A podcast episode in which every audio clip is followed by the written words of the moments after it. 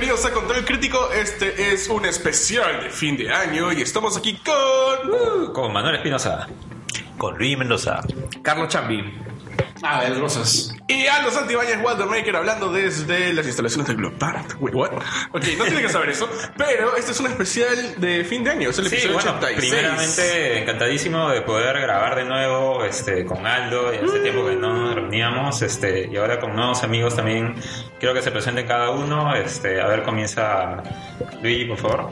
Bueno, yo soy Luis Mendoza y me encantan los videojuegos desde que tengo. Es más, el primer recuerdo que tengo de, de toda mi infancia es jugando videojuego. Un juego de Mario sí? Bros. Sí. Sí, el Mario 1 de Nintendo. Ya. Sí, que lo trajo mi abuela de Estados Unidos para mi hermano y para mí. Pero tú jugabas en Nintendo, Nintendo, ¿verdad? Nintendo, Max Nintendo, no, no, era- Nintendo, Nintendo. Ahí- Ya. y todavía lo tengo guardado, Nintendo. Ah, sí, Con- guardado. Tenemos Con su cajita, todo. Sí, todo, y con los cartuchos en gris, y los de Zelda están en dorado. Claro, el dorado. el Sí, los dos de Zelda. El de Sí. Zelda, sí, pues. Y bueno, Y de ahí te gustaron mucho los videojuegos. sí, encantadísimo cuando me regalaron Super Nintendo y Play y así varias consolas que Y tengo. ahorita, ¿qué es lo que más te gusta? O sea, ¿qué, es- qué es lo que te entretiene más de los videojuegos ahorita? Lo que me llama más la atención es primero la jugabilidad, segundo la historia y en tercera parte los gráficos. Ya. Pero me, me encanta que, que el juego más que nada te atrape, estilo Cuphead, estilo Dark Souls, Ujú. estilo... Ahora hace poco también estuve jugando un poco retro, pero es este... eh, Tomb Raider. Ajá. Ah, el... el ¿cuál- ¿A qué te refieres con reto? Porque El- acaba de salir un de Tomb Raider. 2016. Sí, 2018 no, ese no. Ah, el porque he 2016, el reboot. Sí, Ah, ya, ya. ese. Ah, no, no tiene nada de retro. Del, Ha salido en hace, esta hace dos años. No, ha salido hace dos años. El retro, no sé, pues, Para mí es- de repente el de Play 1, ¿no? Ah, podría ser. Claro, claro. El- Anyway. Sí, el de las tetillas en el triángulo. Y bueno, ando más en Steam Ajá. y en- Eres más PC gamer. actualmente sí, hasta que ya cuando salga el PlayStation 5 por ahí entraré. Está bueno, está bueno. Ok, Carlito Chambi, ¿Qué cuéntanos. tal? Bueno, mi nombre es Carlos Chambi, eh, trabajo en Globan. Ah, A mí me gustan los videojuegos. Al igual que Luis, yo también los primeros recuerdos de mi infancia que tengo son con los, con los videojuegos, pero más que nada con los juegos de computadora. Bueno, en mi, casa siempre había una computadora, así que yo jugaba juegos muy Sí, qué suerte. Yo, de- no, yo tuve que sufrir para Qué jugar. bueno. Sí, pues mi, mi viejo se le dieron su jubilación y se compró una computadora en vez de... No, mentira, ¿Y ahí cómo sobrevivió? No, mentira. No, sí, dijo, bueno, una computadora, ¿ves? porque no, no sé, no sé qué más otra cosa que comprar. Ya, pues así que juego juegos juego muy, muy antiguos de DOS, o sea, Claro. antes de Windows y todo. Claro. Tenía jugaba Príncipe de Persia, con Corvette. Yo me, acuerdo, yo me acuerdo que yo también quería jugar así, pero la RAM de mi computadora no daba. Era ¿Cuánto de tenía RAM? 8, 8 megas de RAM. Claro, no. Poquitísimo, y, y los juegos me pedían 32, 64, y yo decía, no, sufrí un montón. Sí, igual. Yo tenía una PC este, 386. Y algunos ya pedían 486 o más. No, no podía hacer mucho. No, no, claro, pero eso es antes de Claro, yo sé. 286. Es como cuando, o sea, mi- la computadora era tan antigua que ni siquiera tenía disco duro. Si no tenías Ah, que mierda. con un disquete iniciabas el DOS y claro. se quedaba en RAM y después con otro disquete ponías, ah ya, Claro, claro. CD Prince 1 CD exe, levantaba Y- y salía Prince de Persia. ¿Sabías el truco para volar, todo eso? No, no, no. Todo era 100% legal. Era, hacíamos speedruns Ah, sin no. saber que era speedruns. Era como que toda la gente, o sea, el único en, el, en, el- en mi cuadra que tenía computadora éramos nosotros, así que mi hermano mayor que jugaba más que yo, se hacían speedruns y toda la gente venía a ver cómo jugaba, hacían speedruns de. Príncipe de Persia, que era lo- para mí lo máximo. Eso y, y Corvette, que también era. ¿Cómo era Corvette? ¿Cómo? Corvette era un, un jueguito de. Bueno, básicamente era, era Bet, que era ese, ese juego de carreras de autos, pero era en primera persona. O sea, lo podías Ah, cambiar de. Entonces jugabas en un circuito y era como que en San Francisco y todo. Y si te ibas muy a la izquierda, por ejemplo, este, eh, te, te caías al río, ¿no? Y salía el carro caído, o tenías pits y podías atropellar gente. Era, era, era lo máximo. Entonces, eso es mi, mi primer recuerdo. Ya después con, jugué en consola, pero era, era que la gente tenía Nintendo, pero Claro. eso de la computadora es mucho más antiguo que el, Claro. Y, Ah, y sí, ahorita. ¿qué es lo que más te gusta de los videojuegos? Ahorita, más que nada, bueno, casi no juego mucho, pero eh, organizo torneos con, con la gente de Backyard. Y, Nada más, ¿no? y este. No, nada más. No Nada mucho, más. pero No, organiza no, todo. organizo organizo más que nada, pero sí me gusta la competencia. Estoy siempre el día jugando más que nada juegos de pelea, así que juego de pelea que sale, juego que, que lo compro y, y trato de jugar, pues, ¿no? Claro. Para entender el juego. Asistes al Ivo, ¿no? Nada más. Sí, no, claro. Y voy a ciertos eventos de. Sí, Es cierto. Sí, no. Qué Está bien, está bien. Sí. Ok. ¿Ven? A ver, cuéntanos. A ver, ¿Qué tal? Bueno, eh, los primeros recuerdos de videojuegos que tengo ha sido como comentaba Luigi con el, el Super Nintendo, con el Mario Bros, el clásico Mario Bros. Ah, Super Mario World. Ajá, Super Exactamente, Mario ese World. mismo. Eh, de ahí recuerdo el, el Battle Toast, que fue uno de los super juegos que me enviciaron. Eh, recuerdo que en el colegio fue un tiempo en el cual yo estuve como corresponsal en comercio, así que me tocó hacer, entre- hacer entrevistas y seguimiento a, lo- a los chicos del colegio y Ya. qué juegos realmente les enviciaban. Y en esa época apenas está muy ¿De qué año moda. estamos hablando? Estamos hablando de 2000, de 2000, 2000, 2000. 2000, 2000. habla con el Vladimir por ahí. Claro, en este caso estaba exactamente el PlayStation 1 estaba. Claro, Claro. Exactamente. Y ahí de- el juego que está rompiéndola, recuerdo que era el Winning Eleven 3. y fue, clásico. marcó la historia. Eh, estaba Winning Eleven 3 y el Tekken. Claro.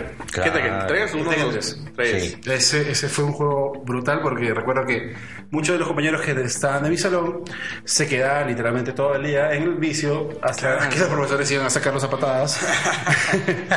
y bueno, entonces, súper aventuras. De ahí súper enganchó con el tema de juegos, programando por ahí uno que otro juego en la universidad. Así, ¿qué cosa Eh, lograste hacer? básicamente es Space Impacts eh, y por ahí un Pac-Man que armé con un amigo. Ah. Pero estamos Ah, hablando ya. de. Todo esto lo programé con applets, Java applets. O sea, estamos hablando también de tecnología antigua. Antiquísima. Ah, Antiquísima. Oye, pásame tu tarjeta. Igual. Son buenos logros. Bueno, chévere, chévere que nos estén acompañando hoy día. Y como dije, ¿no? encantadísimo de poder este, Grabar nuevamente. grabar con todos, poder conversar, estar en contacto con la gente, porque bueno, no grabamos desde febrero. Febrero. Gracias a todos los chicos, de hecho, que nos han estado escribiendo Sí, en las redes sociales, preguntando. Chicos, han muerto, están vivos, ¿qué están haciendo? No, No, sé. sí, no, no, no es broma. Hemos verdad. tenido algunos mensajes ahí de, de regresen, ¿no? Porque el programa estaba bueno, ya tenía una, algo formado, ¿no? Pero lamentablemente muchos aspectos de, de la vida, bueno, te alejan a, a poder grabar de la manera en la que ya estábamos acostumbrados. ¿no? Así es. Han pasado algunas cosas que... que Que lo- son buenas, de hecho. ¿ah? Ojo, Sí, chicos, sí, no queremos que buenas, piensen sí. que, que no somos peleados, nada No, así. no, para nada. Son cosas personales que ya, pues. Sí, sí, sí. Que, que ha complicado un poco la- las grabaciones, pero igual trataremos de este de seguir grabando eventualmente, ¿no? Así es un poco es. complicado mantener eh, La frecuencia. la frecuencia semanal que teníamos en ese momento, pero trataremos de grabar este lo más que podamos en tiempo. ¿no? Así es, chicos, nos hacemos viejos, eso es lo que pasa. Son las responsabilidades, las cuentas, todo. Pero no, sí, de hecho, muchas gracias a todos los que nos escribieron y eh, bueno, ¿estamos listos para iniciar? Sí. Empezamos, no sin antes, no sin antes, un momentito, me olvidé, que puedes enterarte de más cosas, ¿verdad? En nuestro fanpage de Facebook, que estamos como Control Crítico, Así es. ¿no? Control-1, no, eso es No, Ya, ya te Oh, olvidaste. por Dios, no. Sí, búscanos como Control Crítico en Control Facebook. crítico. En Facebook es control crítico Y y, en en Twitter Twitter, estamos es control guion bajo guion bajo crítico. crítico. Lo siento, Ya te habías olvidado. Ay, no, ha pasado muchos meses, han pasado 84 años. ok, listo, ahora sí, empezamos. Empezamos.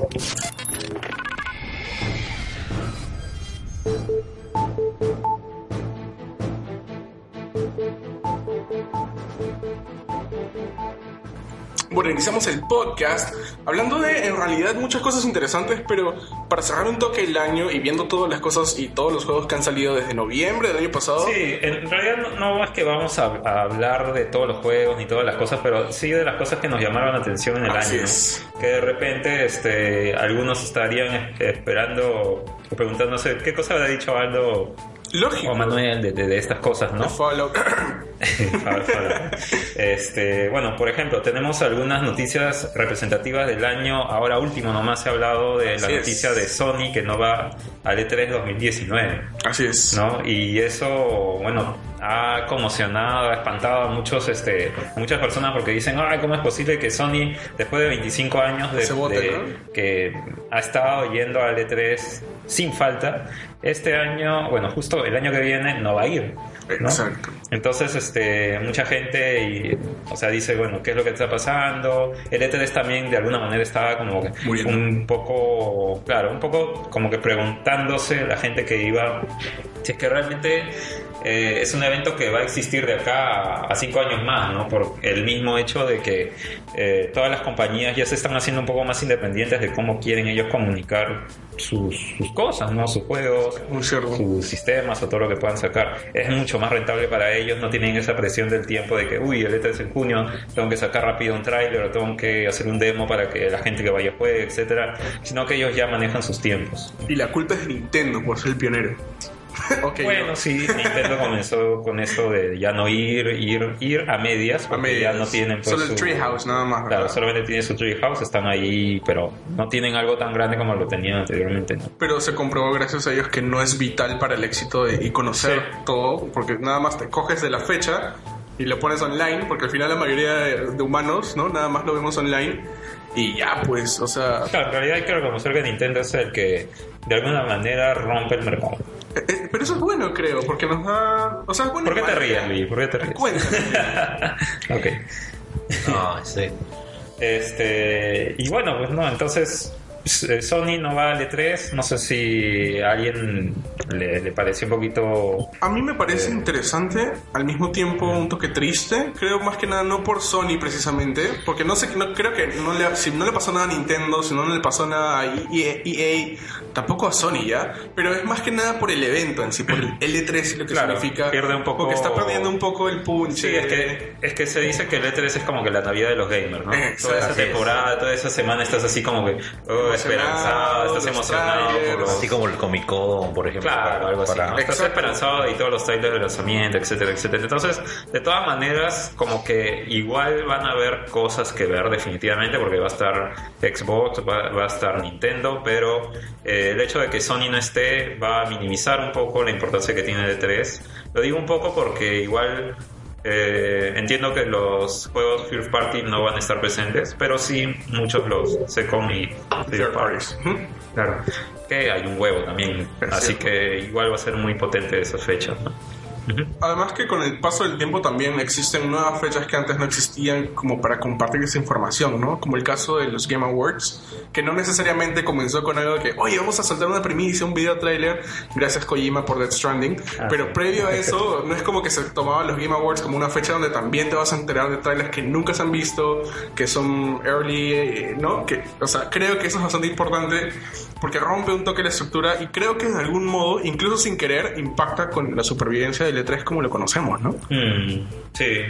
Y bueno, algunos dicen de que se retiró de este, del E3 siguiente porque de repente sacan el, Play- el PlayStation 5 y quieren este de alguna manera hacer algo que no han hecho antes, ¿no? Y bueno, salir del E3 es algo que no han hecho antes. Ahora, este año no hubo Sony Experience tampoco, ¿verdad? No, no hubo. No También hubo, pero curioso. sí, pero es más porque estaban diciendo de que no había mucho que presentar. Mm, No, y- También curioso. Sí. PlayStation 5 confirma. No, no, bueno, no, pero después vamos a hablar de, de- de ese tipo de cosas, ¿no? Pero una de las primeras noticias es eso, ¿no? Sony PlayStation no estará presente en el E3 2019. Eh, pasando a lo siguiente. Un ratito.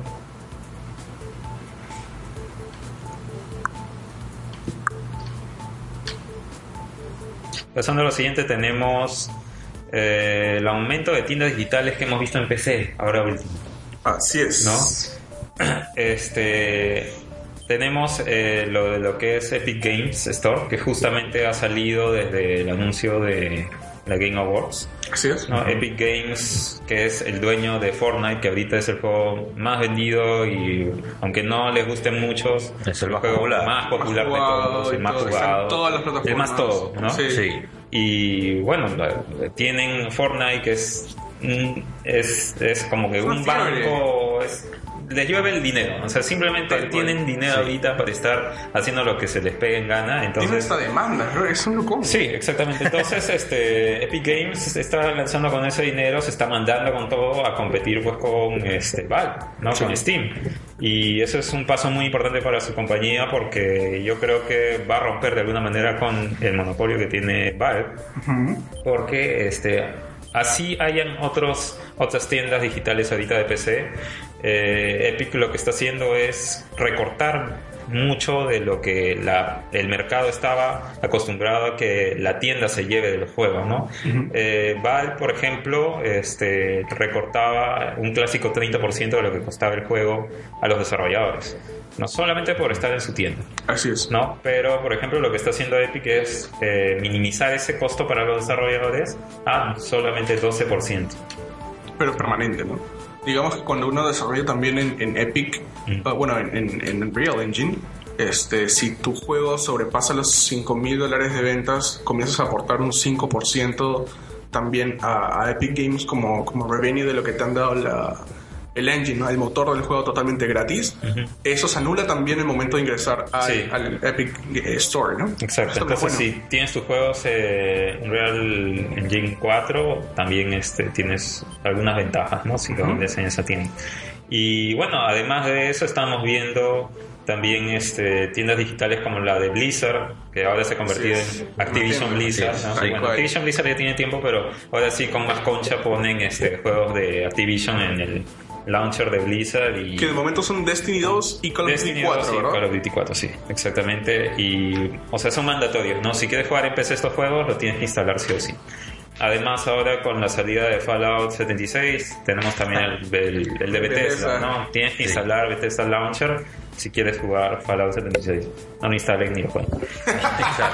Advertencia no lo hagan. ¿no? Este, no sé ustedes qué tienen de clientes de este tipo de... No sé si han bajado el Epic o algún otro El que de tengan en sus. PCs. ¿Mm? El de Discord es bajar. Pero eso no son El launcher Discord juegos. está vendiendo Ajá. juegos. Ah, Discord, sí. también. Discord también. Claro. sí. Discord también tiene este, el mismo Twitch, también tiene su aplicación de Oh, wow. también tiene.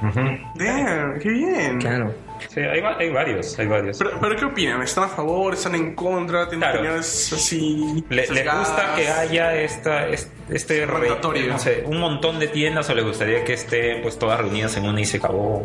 No lo sé. Mm, bueno, a mí, me, o sea, al final, al que le conviene es al usuario. ¿no? O sea, si a mí, me, por ejemplo, me ponen el mismo juego en dos tiendas distintas y el de una vale menos y la otra vale más, o me dan un paquete de luz o me dan algún bono, bueno, al final, mientras haya más, es un mercado más amplio y puedo elegir cualquiera y tomo la, la que sea, la que, sea- la que- la que más me convenga. O sea, particularmente no te fastidia descargar otro client. No, no, no hay ningún problema. No. A mucha gente sí le molesta eso. ¿Sí? Sí le molesta porque eh, instalar un cliente nuevo a veces quiere decir de que el juego necesita sí o sí ese cliente para poder correr, ¿no? Por, Ah. por ejemplo, los juegos de Ubisoft. En PC están ligados a que Sí, así, sí, lo cuenta, en Steam. Uplay. así Sí. lo compres en Steam, tienes que tener Uplay instalado para Sí. que puedas correr. Eh, eh, Eso es un dolor de... Es, es un parto, en serio, es horrible. Ya, ya he sufrido bastante con eso. No, ¿Has claro. experimentado un parto también?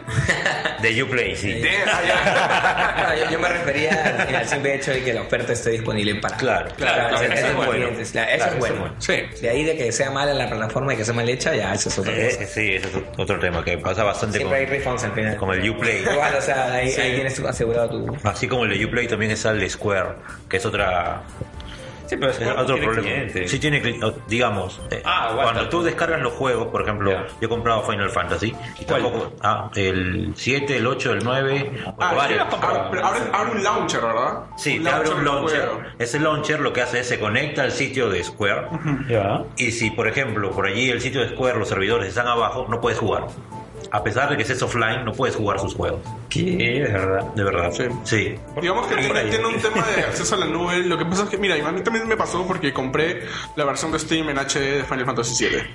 Y dije, voy a jugar, voy a ponerme al día. En HD. En HD, nostalgia, todo Nostalgia el. Final Fantasy VII, que por cierto, perdón, todo. ¿cuándo va a salir el Final Fantasy VII? de Todavía no hay fecha. Pero ya Sí, sale, creo que por ya eso sale Sony- Kingdom Hearts 3 en, en enero, así que de ahí yo creo que la producción va a avanzar mucho más rápido. Creo que por eso Sony no quiere ir al E E3.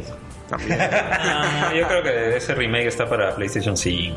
Fácil. Sí. Eh, con, con decir que todo lo que avanzó CyberConnect 2 lo tiraron al tacho. O sea que, ¿no?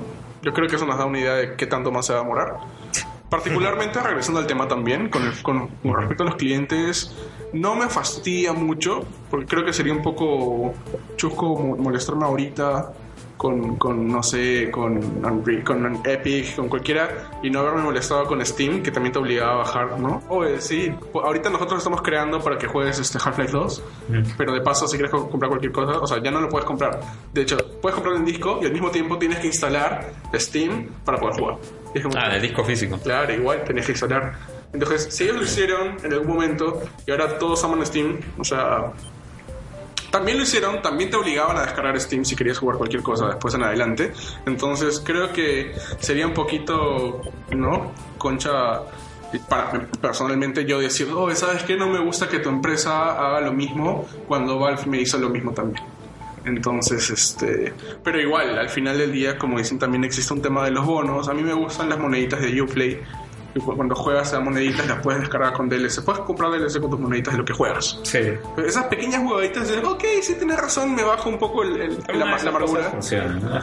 Sí. Sí. Como digo, creo que re- reducen tu, tu impacto negativo al respecto. Pero después de eso no, no hay mucho. Claro, como comentaban, eh, esto es, al final va a repercutir en el usuario final. ¿Cómo o cuál es la estrategia de mercado que va, eh, que va a tener cada intermediario para con, el, para con el usuario final? Y definitivamente eso se convierte en algo muy positivo para todos nosotros. eh, los que amamos jugar, porque de alguna forma nos enganchan de una u otra manera, así como tú dices, con la moneda de Uplay o con otras promociones o con, o con packs incluso de Ubisoft que los vendían, eh, no me acuerdo si Steam, que me acuerdo las las Assassin's Creed lo vendieron súper baratísimo todo el pack de 8 juegos. Sí. Eh, y, es. y bueno, entonces definitivamente a mayor competencia, mejor ganancia para nosotros. Es cierto. Eso sí. Sí, este, bueno, ya para terminar ese tema, leí un artículo que, es- que muchos de los este, desarrolladores de juegos se quejaban de Steam porque, este, o sea, esto no se sabía mucho a grandes rasgos, pero como que su, eh, su atención al cliente no era muy bueno, como que solamente les daba... eh, como que les daban nada más pie a, a mejorar las ventas a los grandes juegos que les daban más dinero a ellos y todos los pequeños como que los dejaban ahí relegados. Igual les quitaban esos 30 dólares y los mismos desarrolladores pequeños decían, pero ¿qué, qué vale que me cobres eh, 30% de mi juego si ni siquiera el servicio me da? ¿no? Entonces hay muchas cosas que Steam, por lo que está reportando los des- desarrolladores este, en general, no está haciendo las cosas bien. Yo, yo creo que está muy poco descansando, un poco descansando en sus laureles y, y espero que lo que está haciendo Epic u otros que se unan en esta en, en esto que es abrir más tiendas digitales cuando despierten y, y vean que no todo es este Sí, fácil. porque ahorita ellos todo creen- lo ya lo la, la empresa, como dices, Valve debe creer en- o debe pensar que es la, la mejor ahorita porque es la que tiene más demanda. Pero cuando salgan y, eso, que otras eso tiendas, es acá sí. local también. Sí, O sea, es cierto. porque Tencent, ¿verdad? Que son los dueños de Riot, de, de, China, sí. de WoW. China mueve más videojuegos que todo lo, de- lo que resta. O sea, y aunque eso no lo somos conscientes quizá todos los días, pero ya la cantidad de videojuegos que se, que se juegan y la demanda de, de celulares, de juegos en celular, ha crecido horriblemente, tanto que en China se mueve más de la, de la mitad de lo que se mueve en todo lo demás.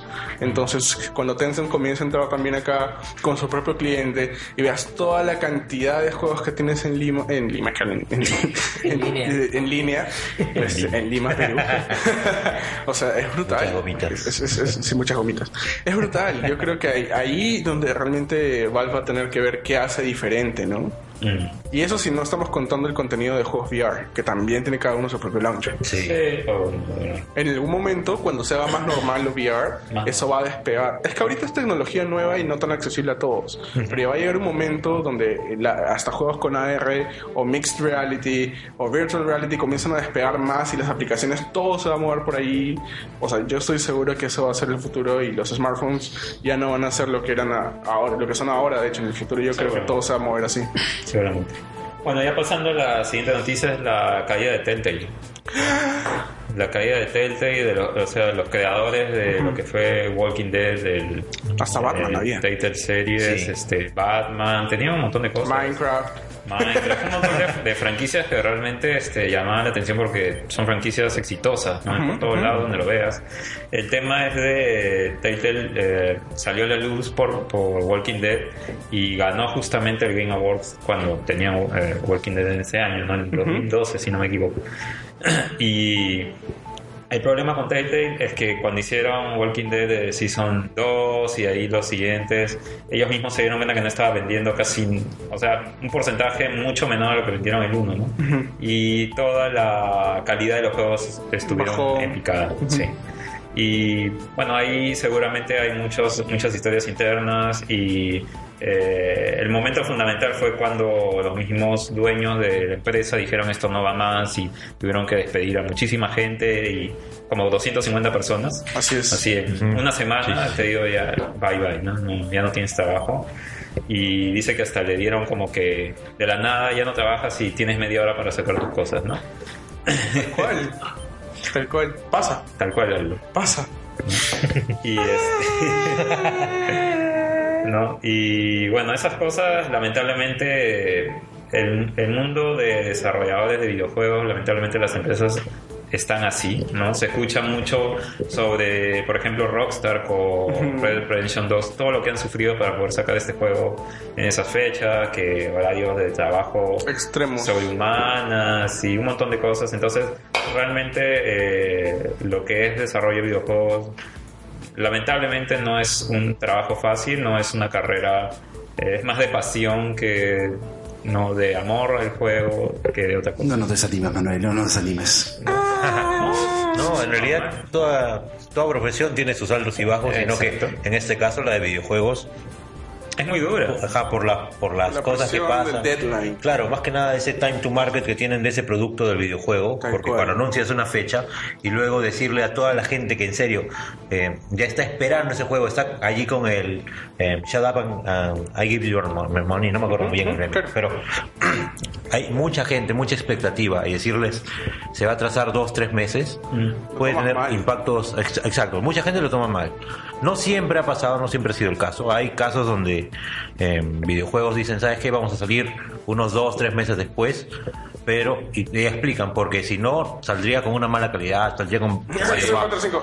Y algunos, y algunos este, gamers entienden eso, y otros no, y se comportan de la peor manera. O sea, ha, ha pasado de todo. eso. Eh, si, si Twitter hablara, si Twitter hablara, amenazas de muerte y todo. Pero es que es, es- o sea, quizás si lo vemos desde una perspectiva más de negocios, eh, percibimos cómo es que el, el negocio en sí del gaming ha evolucionado, de lo que eran grandes compañías, grandes marcas, eh, Sony, Sega, Atari, incluso estamos hablando muy antiguos, ahora, eh, ahora es casi, eh, podemos encontrar una Gaming Factory en la esquina de nuestra casa, fuera de bromas. Acá en Perú, no creo. Acá en Perú incluso. Sí, Están ahí, están Ay, ahí pero- visibles. No sabes que existen, pero Claro, están ahí. Pero están ahí, exactamente. Hemos sido de eventos peruanos de videojuegos. Sabemos que. Me has hecho recordar ese juego de Facebook que era del combi, que, que iba saltando y... Crazy Combi, Ahí Crazy va, Combi. Crazy Combi. Sucedió, Crazy Combi. no tenía ni tráiler. Exactamente, exactamente. Entonces, es- eso también hace, hace que las compañías como tales crezcan en una forma desordenada y hay una competencia alucinante entre quién saca el primer producto y quién gusta primero, porque quien gusta primero es el que gana aquí. Eh, eso ¿Quién es- hace fanbase también? Porque ahorita no hay un fanbase de developer peruano, por así. Solo creo que el más fuerte es el de Leap. Y ya, porque está el China de Tech, pero... Comúnmente llamado así, perdón, Philip, te quiero, pero así te llaman en las redes, ¿qué puedo hacer? Bueno, sí, pues ¿no? Es uno de los pocos que, la gente conoce. Conoce y sigue desarrollando y está sacando juegos en, en varias plataformas. Por ejemplo, ¿alguien sabía que, que Crazy Combi sacó su versión en 3D? Con el launcher y todo. Claro. Claro, yo, yo tengo muchos recuerdos de Crazy Combi porque, bueno, yo tengo una cabina en el segundo gancho y Crazy Combi era como que era un juego en Flash, ¿no? Claro. Exacto, Crazy Flash. Combi en 3D. Loco, era un juego en Flash y todo el mundo lo jugaba. Y era, Sí. Era genial. era proto Facebook y era que tú veías a la gente Yo que entraba a jugaba. Facebook y después mi Crazy Combi y jugaban Crazy. Claro. Hasta que, hasta que Caibo vino, bueno, no me acuerdo muy bien cómo hicieron ahí, pero creo que Caibo vino y puso dinero en Perú y sacaron una agencia. Inventarte era. agencia. Inventarte. Ellos hicieron Crazy.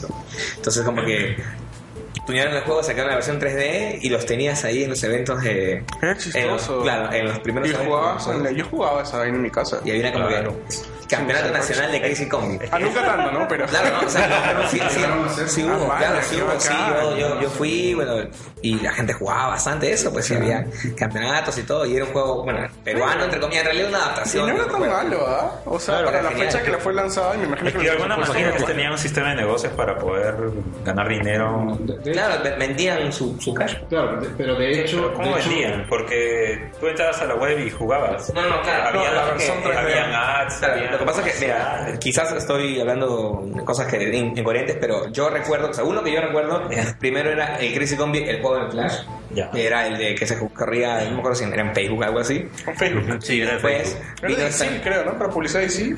sí, algo así. Y después vino esta empresa Kaibo y dijo, ok, eh, vamos a poner plata a este juego, le compró Inver- Invertar de los derechos sobre el juego y este, hicieron una mejor versión del juego.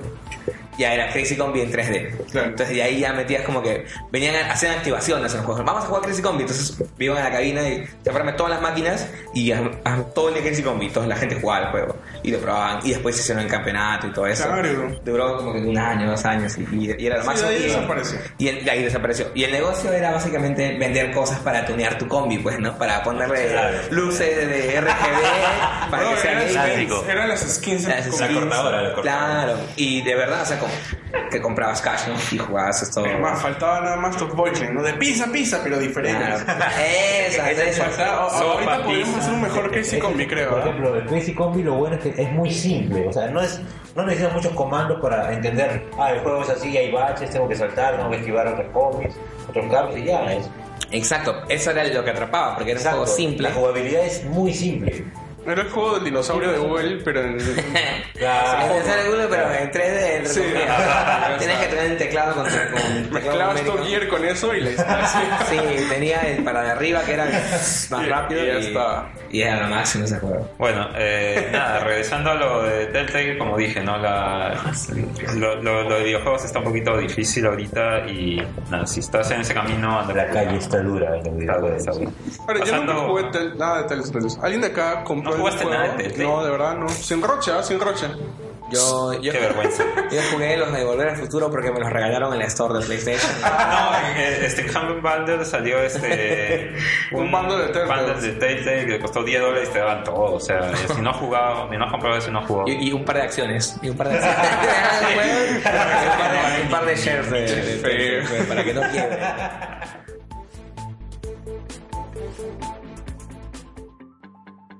Bueno, ya pasando a otra noticia, eh, podemos hablar del apogeo que ha tenido Fortnite este año. Hagan sus bailes, por favor, chicos. Uf. No, cuidado, te- cuidado que te mande. Sí, cuidado que te... No, no Te me demandan. pueden demandar.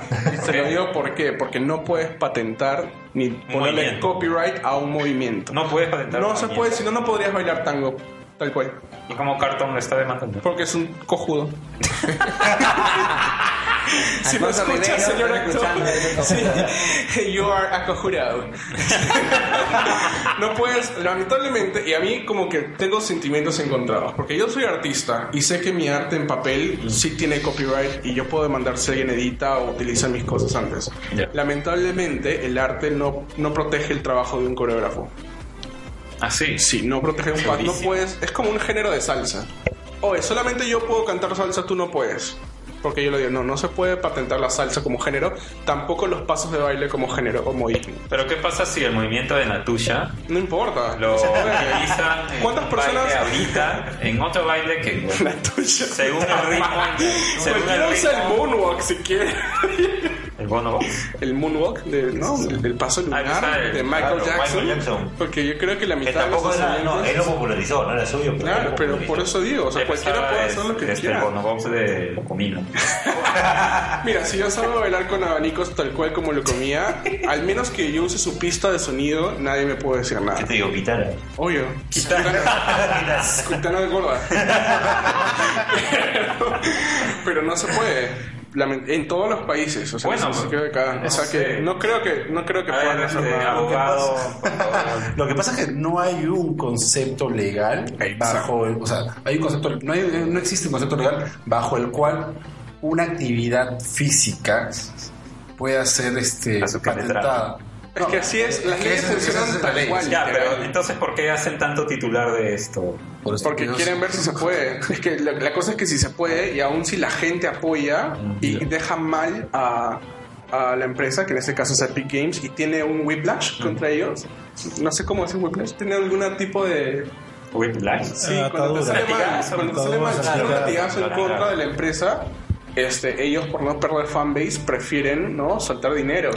O ponerle, el- literalmente, haces un contrato con el pata para que le puedas poner el paso de Carlton y lo vendas como tal. Claro, no, lo momento, momento. Lo que pasa, lo que pasa es que hay otras cosas. O sea, si lo titulan como tal, paso de Carton, van, Ahí están sí tiene- yendo contra No, un claro, ahí sí, personaje, ahí sí. ficción y bla, bla, y ahí entra todo un tema legal, porque el tema legal abarca únicamente a temas escritos. Exacto. Eh, lo que comentaba aquí este, es la aseveración de generar un, un precepto, generar un, un- a un paso previo a Ajá. A este, pues, situaciones, obviamente, para futuras eventualidades. Pero, o sea, Un precedente. Un precedente, es correcto, pero es medio estúpido porque realmente no es posible. Pero puedo decir estúpido que dije. Ya, ya, ya, he dicho, ya he dicho la palabra. Sí, Ok, todo- puedo decir estúpido no. Bien, vale. Vale. Entonces, el punto es. Si usan temas muy puntuales como nombres, franquicias, cosas de por el estilo, sí. Es cierto. Exactamente, de ahí procede un tema legal. Si no, simplemente es un tema de que es para hacer show, porque incluso hasta podría ser por parte de ellos un tema de que, de que oye, ¿sabes qué? Enjuícenos o planteanos este problema, vamos a hablar nosotros, pero simplemente queremos tener más popularidad, que hacernos conocidos. Bueno, al margen de, de todo lo que está pasando ahora último de eso, este era el apogeo de Fortnite, ¿no? Cómo ha crecido este juego alrededor del año, cómo de, de la nada, que era una especie de, de por, por así decirlo, una copia de lo que De era PUBG, este, en su tiempo, ¿no? Un, un nuevo Exacto. Battle Royale, este... eh, bueno, se salió con la suya y ahora le ha ganado pues la carrera. Yo me acuerdo que veía noticias de gente hablando en YouTube, como, este, porque se parecen mucho. La diferencia, o la única diferencia que era en ese momento, te hablo de hace meses, era que uno es gratuito y otro tienes que pagarlo. Y que no era. Y, y digamos, el PUBG también, re- tu máquina requería bastante hardware. Fortnite lo puedes jugar en tu cel. A- Ahora lo puedes jugar en tu celular. PUBG también. PUBG, PUBG ya ha sacado también sus También. móviles y eso, pero en, en- te hablo de más o menos marzo, abril, que solo era para PC los dos y como que no había muchas diferencias. Y decían, PUBG está este, como que patentando cosas, por ejemplo, o, o patentando entre comillas, como para que no le quiten la idea. Por ejemplo, esto de que puedas entrar a un carro y manejar. Entonces, como Fortnite va a, super- va a suplir esas cosas. ¿Qué hacen? Sacan un, ca- un carrito estos de golf sacan este el carrito de supermercado, ¿no? Sacan ideas este, interesantes que hacen al juego divertido, ¿ok? Porque Una sátira casi. sí, son sátiras, te puedes reír, te, te- te matas de risa con esas cosas. Y el tema es que también este, siempre lo puedes jugar, no, no necesariamente tienes que jugarlo solo, puedes jugarlo en amigos, Ah, ¿no? claro, en dos, claro. en cuatro, en equipos, y la diversión se extiende, ya no es solo tú, como en otros juegos este, eh, que había de Battle Royale. Es lo que lo hace interesante y que se ha ido expandiendo, se ha ido extendiendo, y en serio creo que el hecho también de que sea gratis, el acceso gratis, Sí, es cierto. Influye es lo que influye muchísimo fuera del tema de multiplataforma y también es eh, que puedes jugar multiplataforma es decir si tú estás en una Mac tú estás en una laptop Windows yo con mi Android Carlos con su iOS los cuatro podemos hacer equipo Hasta un Switch. Ajá. Y sí, Todo. por ahí un enemigo. en- ahora, ahora podríamos linkearlo de PlayStation 4, ¿no? Claro. También, todo. que todo. se hizo esperar, se hizo rogar, todo el puso mundo ley. ahí, todo. No, yo soy el rico del, del barrio, yo no me junto con ustedes, pero al final tuvo que ceder claro. porque ya era, era mucho, no era. O sea, estaba yendo por un camino un poco oscuro, Y es más, no le convenía, ¿no? Es más, en 2019 Fortnite va a lanzar este, esta plataforma de cross, eh, cross device para que otros desarrolladores de videojuegos puedan colgarse a eso. Eso también sale en Epic. Sí, claro, es que es de Epic Games, Claro, ¿no? Están liberando Para media- esa... mediados de año, si no me equivoco. Claro, ¿Y justo- eso qué, qué significa cross device? O sea, O sea, Por lo que ejemplo- pasa cuando tú trabajas en Epic, eh, mejor dicho con Unreal, Ah. tienes di- diferentes formas de hacer programación, pero existe lo que se llama Blueprints, que de algún modo te acelera las cosas. Ya, claro. Lo que ellos están haciendo es una plataforma interna, como si fuera un plugin o el pack para desarrollar juegos de multiplataformas, así todo. Claro. Pues te acelera todo ese proceso que tú tendrías que programar, testear y todo, te lo pone ya, es como si descargaras un, un plugin, lo instalas y eso de por sí ya te asegura que vas a hacer cross platform. Por ejemplo, ¿qué pasa? Hay juegos como. Vuelvo a esto, Dark Souls. ¿No? ¿Qué pasa? Tú juegas el, el multiplayer. teníamos que llegar. Sí, lo siento. Pero eso no parece. Tú juegas el multiplayer, en, estás en PC y solo puedes jugar con otra gente que está en PC. Ya. Y quizás hay más demanda, por ejemplo, hace poco salió el remaster en Switch. Sí. Entonces, si estás en Switch, solo puedes jugar con la gente que está en Switch. No puedes comunicarte o jugar con gente que está en la PC. Entonces, pero en- en- en- ese es el tema de como que solo estás en esa plataforma, en, ese, en esa consola o en ese equipo. Mientras que Fortnite es cross-plataforma. No importa Sí, sí, si sí, estás... claro. eh, Entonces, esa es, digamos, la gran ventaja que da para el equipo de desarrollo y al final para nosotros, para quienes vamos a jugar. ¿no? O sea, tu No, amigo claro, no tiene... no hay- no hay ninguna tu- restricción. exacto, tu amigo no debe tener la misma consola o el mismo equipo que tú para poder jugar juntos. Y eso es increíble. Sí, la verdad, es, yo creo que es uno de los primeros juegos que hace todo este desarrollo tan Y que lo hace bien. multiplataforma. Que lo ha- Justo sí, iba a que preguntar eso. Porque no había escuchado realmente antes otro un juego que haga ese esfuerzo de generarse en multipla- multiplataformas. O sea, ¿qué otro juego ha generado ellos? No recuerdo. Ellos, no sé, pero Epic no, no desarrolló algo así, pero el único juego que también trata de hacer lo mismo, que también fracasó por PlayStation porque no se le dio primero. Rocket League. Rocket League. Sí. Rocket League fue el primero que intentó. ¿Sabes qué? Le puedes jugar acá, acá, acá, acá. Ellos no han llegado, ¿no? A- Todavía, creo que ya, Creo que a ya. raíz de lo que PlayStation se usó- lo hizo para Fortnite, dijo, ¿sabes qué? Fuck it, les vamos a jugar todo y ahora ya se puede. Ajá.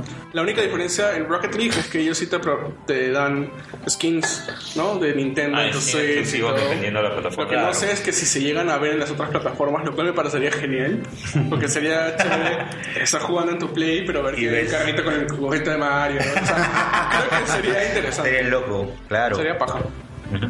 Bueno, Fortnite ha crecido un montón, eso nadie lo puede negar y no sabemos cuál será el destino de ese juego ni cuál será el siguiente que de repente le quite la corona. Todavía no existe. Eh, Por ejemplo, también me agradó esa fo- es, esos meses en los que salió Avengers y salió, eh, digamos, temporada, Ah, temporada Thanos, 3 pues, y podías ser Thanos en Ajá. Fortnite. Sí. Oh, Claro, wow. y podías escoger, o sea, si llegabas a tener el guantelete, te tu personaje se convertía en Thanos. Así. Y era muy fácil eliminar al resto del mundo. Ah, eras muy, muy overpowered, Sí, ¿sabes? era muy Ah, overpowered. Sí. Estaba roto, pero Sí. bueno, ya para cambiar de tema, eh, los cambios que está teniendo Blizzard ahora último.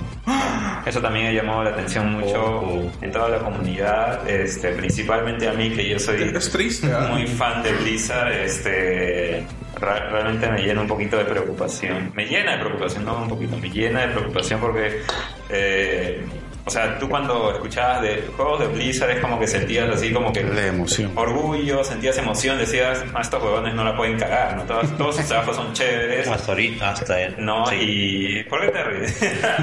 es que es la verdad, es la verdad. ¿no? Todos sus juegos Tenían un, un, tenían un estándar, man. Claro, tenían un estándar, ¿no?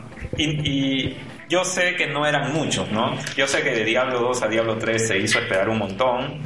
Y, Half-Life 3. pero ¿por qué? Porque tenía, tenía calidad, ¿no? Dia- Diablo 2 tenía mucha calidad, entonces hasta Diablo 3 es como que de repente se replanteaban mucho para poder conseguir algo con mucha calidad. Y lamentablemente todo eso está cambiando por, este, bueno, muchos dicen que es por la unión, Activision. por la unión que tienen con Activision, ¿no? Que Activision lo compró. Eh, yo creo que, este, de hecho tiene que ver algo con eso y con, creo que hay una nueva hay una nueva jefa de, de, de que ve las finanzas no entre las compañías. También y que se retiró el... el- Mike Morphin, sí. Exacto. Se O sea, retiró. y cambió bastante, la verdad. se ha retirado, este, bueno, es que recién se ha retirado, pero no creo que se haya retirado por eso. yo creo que se retiró y hablaba de eso con, con un pata. Saludos Fernando, Fernando Kastrowski. hablaba con él acerca del tema porque también Overwatch ya no se siente igual que cuando salió. Ya no entonces- se siente igual. Porque, o sea, yo sé que es un juego que no se va a actualizar de manera alucinante porque ya es de un solo pago y ya salió hace, ¿qué? ¿Tres años? Ok. Pero eh, durante los primeros dos años como que se, se esforzaban bastante por tener nuevos modos de juego. Así. Ha pasado mucho tiempo sin nuevo modo de juego. Los personajes siguen desbalanceados hace mucho tiempo. O sea, hay nuevos cambios pero no arreglan el problema. Son cosas que durante el primer año se resolvían bastante rápido. ¿Y cada cuánto están sacando un jugador nuevo? Cada... Son tres, tres personajes al año. año. Entonces, que eso se ha mantenido. Pero de algún modo, como te digo, los balances están medio raros. Antes, la, la forma en la cual los desarrolladores se comunicaban con la comunidad era mucho más activa que ahora. Desde el- concluimos que desde la unión con Activision, y como lo, lo, lo confirmaba nuestro papi Kaplan, Trace Kaplan, hashtag, este, este, se están eh, enfocando más en hacer el, el Overwatch League y todo el tema competitivo, que suena bien Activision si lo piensas, más que todo lo demás. Entonces, ahí es donde están invirtiendo el desarrollo, la plata, la experiencia, y dejando un poco de lado el juego como tal, ¿no? Lo mismo está pasando... O sea, imagino- tú piensas que está ahorita descuidado. O sea, está descuidado. Está descuidado la visión que tenía originalmente, que de algún modo coincide con el tiempo en el cual se, se unió Activision a la fiesta. Ya, pero yo creo que es un paso natural de un videojuego, ¿no? O sea, ya tiene tres años en el mercado, está como que viendo de repente nuevos aires, está viendo por dónde irse, ¿no? Y de repente con esto de los Battle Royale también está como que diciendo mucha ya, este, ¿cómo hago, Necesitamos para, nuestro Battle Royale. ¿cómo hago para mantenerme a flote, ¿no? Porque Mm. de hecho que se ha quitado cuota de mercado todo esto. Entonces, no sé. No, no es lo de antes. Mm. Al menos en Overwatch. HOTS, no sé, está en la vida y la muerte. No, ya, ya Estás, que estás ya, hablando en serio, ¿no? Estás- creo que ya van a hacer shootdown de cosas, ¿no? Sí, bueno, lo que pasó con HOTS es algo muy penoso. De la nada salió Blizzard News, ¿no? En su blog. Y de la nada, este, casi le están quitando, bueno, no se dice, no se ha dicho cuánto, pero un gran porcentaje de desarrolladores que Exacto. estaban exclusivamente para HOTS.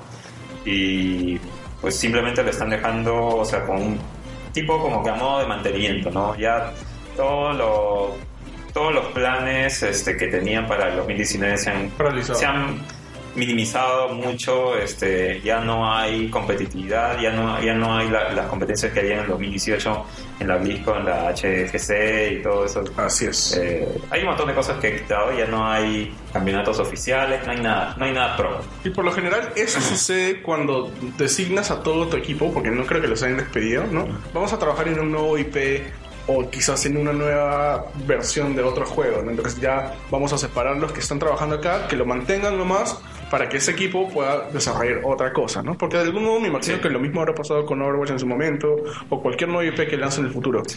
Pero, Claro, o sea, que- pero- creo que es muy fea la forma que se dio. Exactamente, porque, o sea, hablando un poco de la comunidad y de la gente profesional que tiene sus equipos y que han, eh, Invertido su han tiempo. invertido tiempo, dinero, etcétera, en poder producir un equipo no profesional para, para Heroes of the Storm, este, simplemente ya no tienen nada que hacer.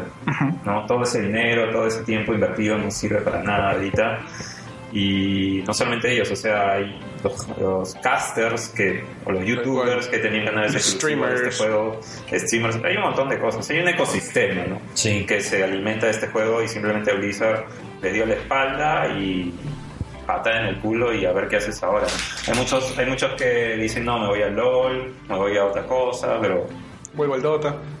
claro, ¿no? ¿entiendes? Entonces, este, por ese lado también no me parece algo que, este, que haya sido muy bien planteado ni manejado, ¿no? Y también Diablo. Sí, o sea, por último Diablo, lo que pasó en la BlizzCon que, que No, fue hasta un horrible. poco vergonzoso, ¿no? Sí, fue horrible. Este, Todos recordamos al chico del Diablo. Immortal. anunciaron Diablo Immortal, que es un juego de, para móviles, Sí. ¿no? que definitivamente está hecho para China. Para China, ¿no? porque lo hicieron con una compañía china y si no, si no compartes parte del desarrollo con algo chino, no entras a China. Entonces, Exacto. O si no, entras, pero peor- hace lo mismo. Sí, y lo peor es que esta gente este, que, que lo han, des- lo han co-desarrollado eh, ya tiene un, un juego tipo Diablo Similar. China y según tú ves las comparaciones de las pantallas es, Es una skin de Diablo. lo mismo. Es un, es un juego que coge el juego de China, pero es una, le pones los skins de Sí, Diablo. toda la interfaz es muy parecida, no sé, no, es como que lo han hecho son- solamente para ganar dinero a la mala y en China. bueno. Sí, yo me acuerdo. Pero estuvo malísimo el hecho de que lo de, de que lo presentaran en una BlizzCon porque Ujú. principalmente ese no es el mercado de este tipo de juegos. Exacto. Todo el mundo está esperando Diablo 4, no se habló nada de eso y hubo un rage enorme por todos lados y decepción. Sobre todo porque lo estuvieron hinteando, ¿no? Tiseando ahí la puntita. Es como que mira, va a haber algo así, pero igual estaban hablando-. Algo así, pero igual estaban hablando de que tenemos múltiples proyectos de Diablo, pero Pero ya. Y Yo creo que el público lo tomó mal. No, de que me acuerdo cuando estuve viendo videos de, esa, de la BlizzardCon Mm. y de la gente que se, la BlizzCon, perdón, y que la gente, o sea, había una ronda de preguntas, ¿no? Para el público. Que decían, ¿en serio estás ofreciendo Diablo para móviles? Ya. Sí, sí, estamos ofreciendo Diablo para móviles. Y ahí la siguiente persona, ¿estás ofreciendo Diablos para móviles? Como que diciéndole, what the fuck? ¿Qué, qué te pasa? o es una broma de Diablo. Claro, es una broma así. Adelantada. O sea, para, y hay gente que decía, un- uno de la audiencia dijo, para esto he pagado, para venir acá he viajado y todo, solo para enterarme que voy a, van a sacar un juego para móviles. No, y alucinante que, que igual por ahí también decían, oye, ¿y se puede jugar para PC?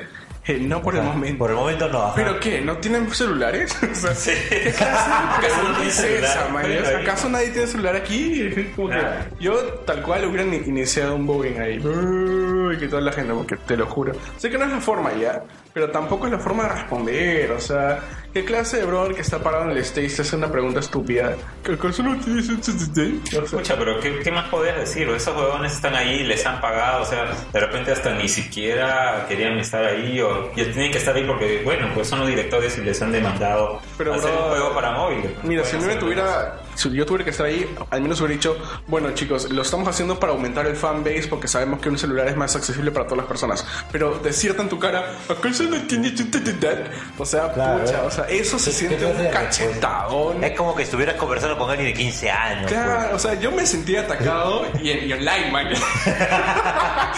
Imagínate la gente que pagó para estar ahí. Olvídate. No, sí, definitivamente. Te va a costar 200 dólares. No es, no es barato. Te cuesta un, un play en oferta. Sí.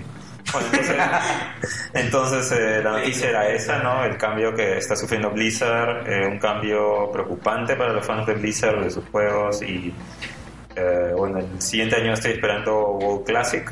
Eh, no sé, vamos a ver cómo le va. Tío, WoW, WoW Classic es la, la luz. Es la luz. Eso. La luz, tío. WoW Classic es la luz. Yo estoy esperando que algún día haya un héroe de Perú en Overwatch. Verdad, no, sí, no sé, pues, bueno. Voy, voy a hacer el mío, lo voy a proponer. Lo voy a mandar por correo con un besito para Kaplan. Ya para terminar con esta sección, eh, la salida de PlayStation One Classic, ¿qué les pareció? Ah, una patada en el ojo izquierdo. No, pero cuando, cuando primero lo vieron, ¿qué les pareció? No sé, a ver, Carlos. Bueno, yo me emocioné porque me gusta mucho el PlayStation Classic, perdón, el, el, El PlayStation One. 1. De hecho, PlayStation todavía 1. tengo mi, mi PlayStation One, tengo mi CRT y de vez en cuando juego algunos juegos eh, viejos. Y yo dije, bueno, pues eso va a traer. Va, va a, ser, va a ser Tú chévere, ¿no? dijiste, yo lo compro. Yo lo compro. Luego, primero me demostraron que No la lista de juegos no era como que la, la indicada, ¿no? Como que se Sí, comenzaron promocionándolo solamente con cuatro títulos. con cuatro libros. Después tú dices, bueno, o sea, si yo no veo la lista, yo te digo, a ver, Vamos. dame una lista de juegos de PlayStation 1 que tú mencionarías. Hacemos un ping-pong acá, ya. Y, por ejemplo, yo le pondría de frente Tony Hawk Pro Skater 2, por ejemplo. Es Tony Hawk era chévere, ¿no? Tony Hawk Claro, Pro Skater 2. claro, Claro, claro. que para mí. Yo le pondría Booster Group 2, juego de baile que por acá localmente tenía su acogida. De Enix. De Enix. Enix, claro. Claro. Final Fantasy VII. Bueno, pero está. ese pues. sí está. Pero ya, está. Sí, Ha sí, quedado, sí. ha quedado un No. bonito porque sí llegó hasta. Perdón, antes que nada yo no sabía de la lista. O sea, no vi Ah, la lista. Ah, no, no, no. Claro. Pero yo no, vi la- yo no he visto la lista, pero a mí sí me gusta. De todos los que salieron en, en el PS1, ese es el que me gustó. No, pues yo, yo de la perspectiva de la gente que lo paga mucho antes de que ni siquiera saca. Preordena el juego ni siquiera tiene Por eso, y yo hubiera pedido eso. Claro, pon- pondría eso, Es pondría... válido. Es No, válido claro, porque sí hasta. ahorita no hay, no hay mucha este, vuelta que darle que los juegos no... eh, de alguna manera como que... Perdón, no, no- como que eh, te faltó el tuyo. Gran Uno, Turismo dos, 4. tres. Ah, Claro. Gran Ay, Turismo 4. Pusieron gran, no, ni, siquiera pusieron un Gran Turismo, siendo, siendo un juego específicamente de Sony. Claro. una yapa. A ver, Bueno, en mi caso, cogería algo de deportes, Win Eleven o algún un tema de. Eleven 3. Claro, es japonés. el tres, Ah, ese, claro, sí. eh. Yo pondría el, el sorry, le, le sigo dando vueltas, pero como me gusta mucho es el había un juego que era de carreras que se llama 3 Gear. Extreme, Top Gear. 3X Extreme, ese, ese para mí era como que era un vacilón, era un vacilón ese juego. Ah, y pusieron Twisted Metal 1. Ay, Claro. Bueno, ese es un clásico 2. también fuerte. O sea, Twisted Metal 2 Twisted Metal fue un a clásico. primaria. Sí. Entonces, por la nostalgia es que uno compra esas cosas. Exacto. Pero, pero luego vienen y luego te ponen esta consola chiquitita y, y este, ok, ya, y luego con la lista de juegos que es mala. No, o sea, ¿Pu- ¿Puedes sea resumir, mala. pu- puedes, puedes resumir la lista? O sea, como para tener todos. ¿Cuál fue la lista final? Eh, ahí- ahí- Ah, ok, genial. Estudio está en nuestro.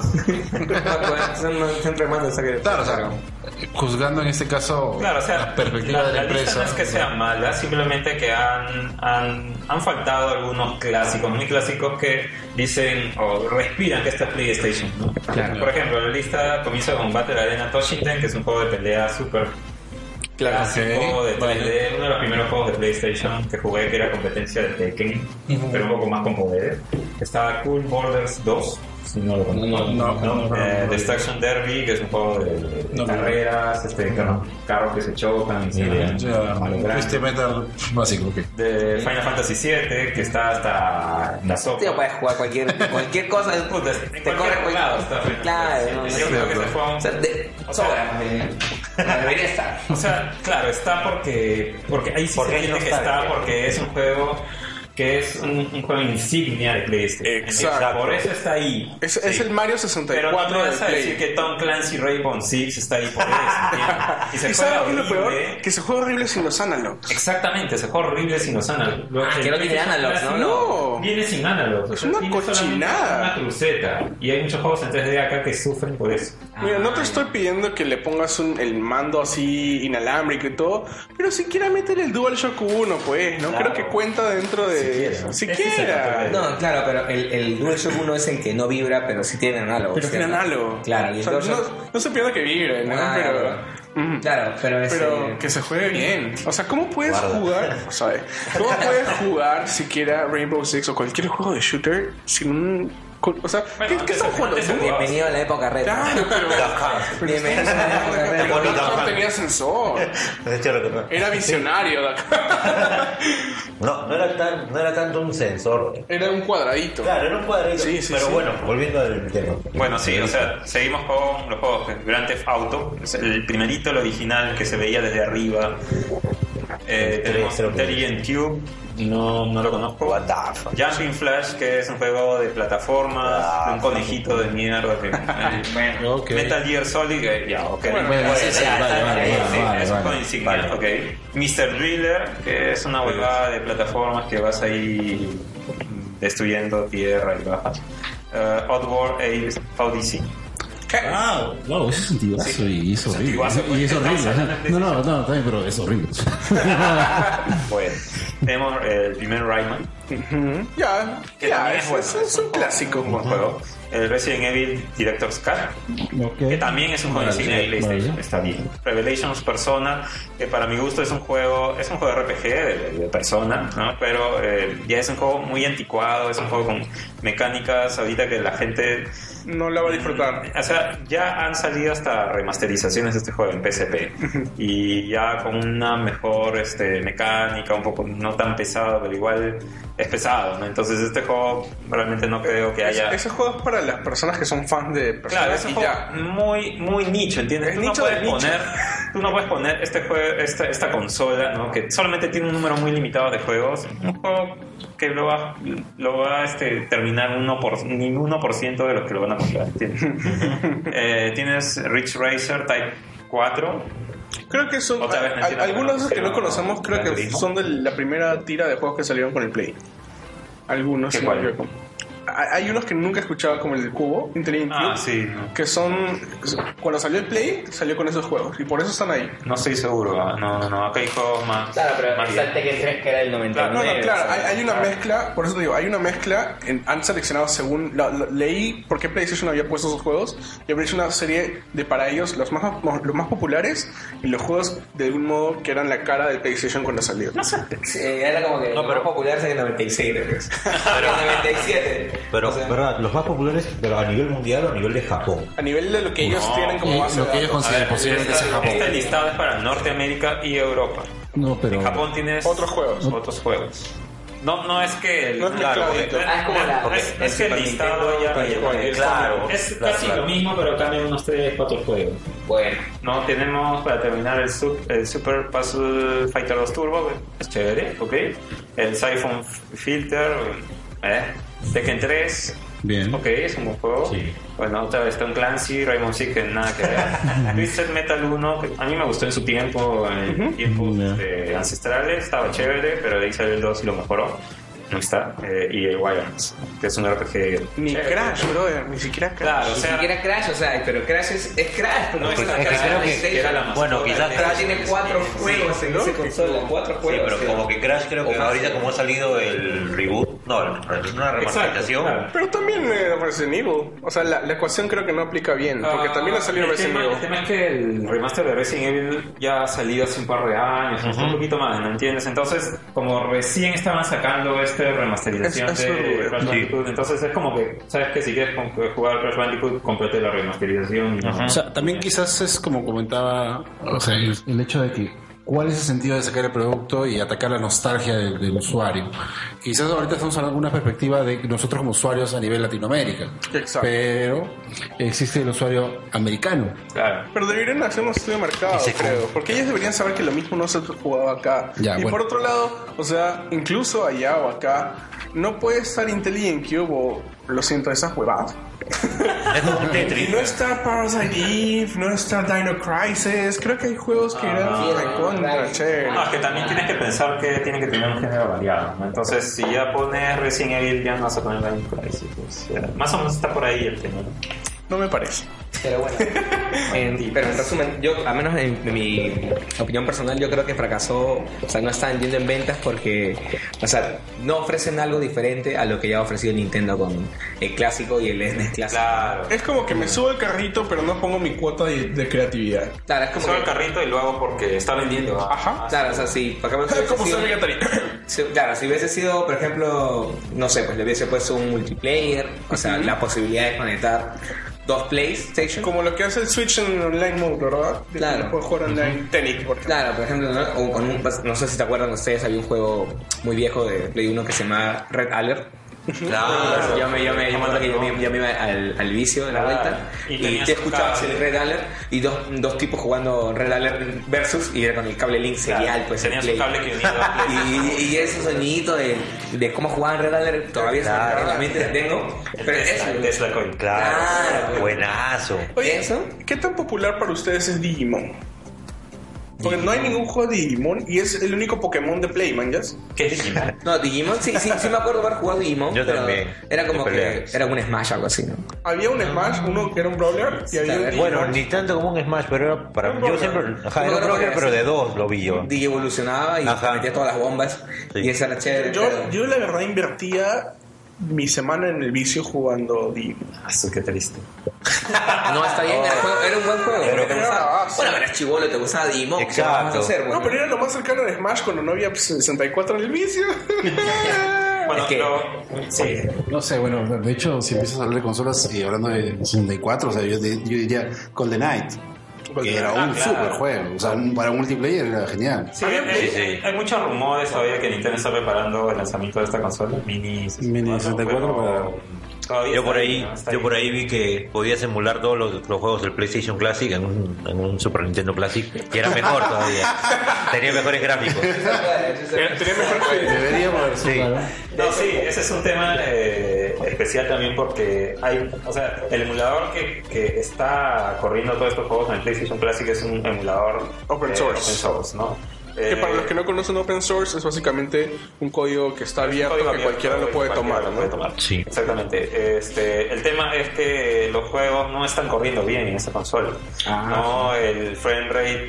eh, hay muchas muchas cosas, eh, cómo se está, eh, cómo, cómo- cómo se ve la gráfica en sí, el gameplay, hay muchas cosas, el frame rate, hay muchas cosas que este, no está corriendo bien cuando tú eh, quieres comparar el PlayStation Classic con el PlayStation original, ¿no? Y la manera más este, fidedigna de jugar esos juegos es en tu PlayStation original.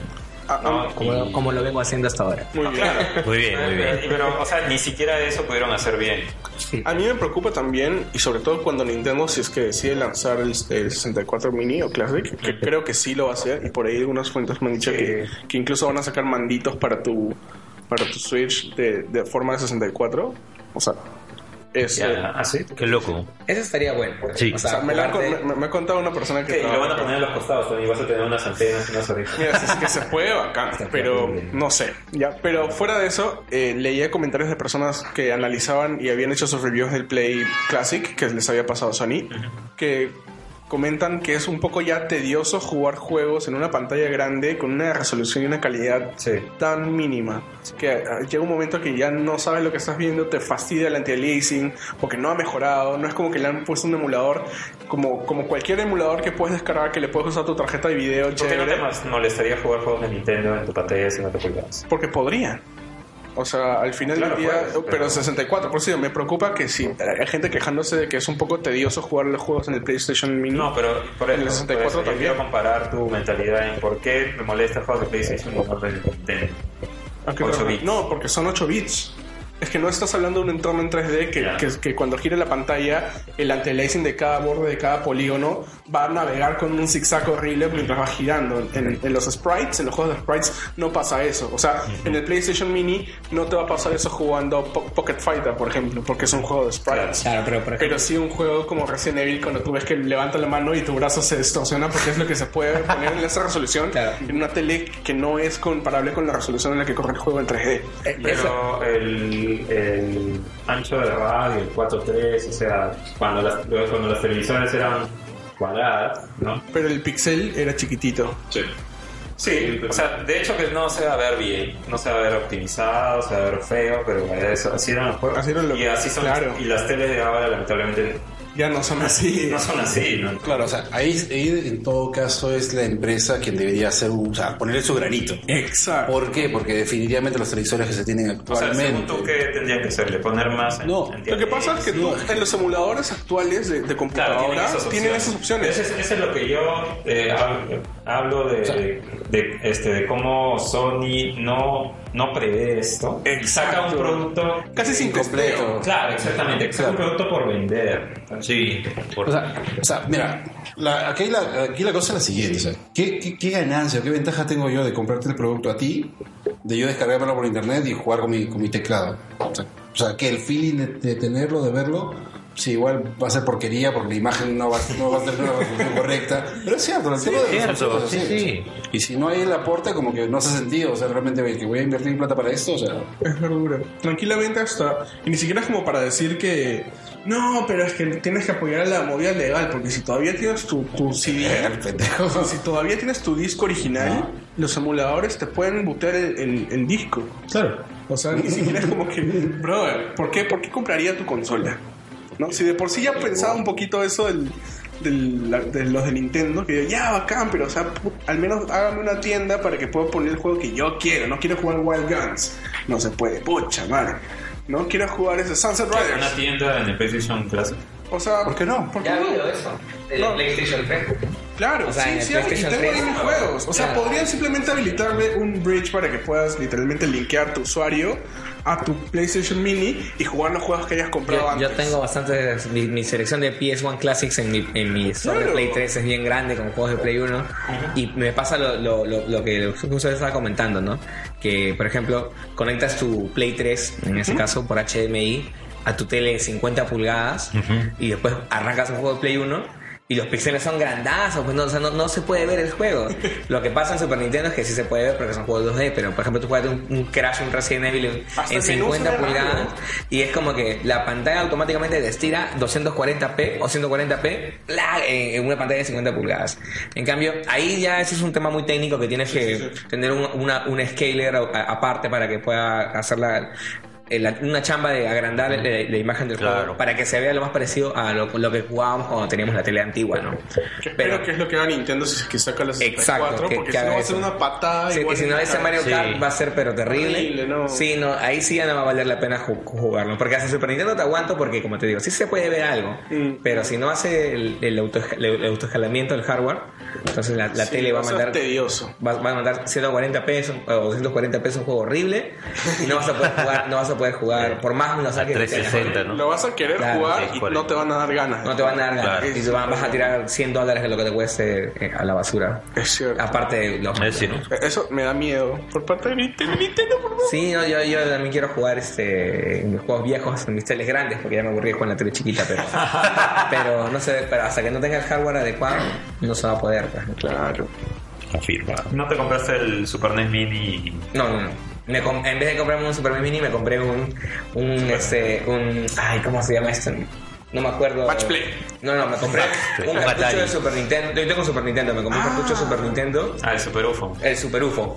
Y con el Super UFO ya cargas Claro. todos los Ah, ROMs es y el puedes match jugar. play del, Claro, sí, el Super UFO. Max Payne, por favor, por favor.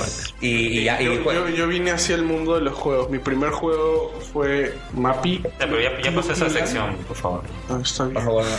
Pero.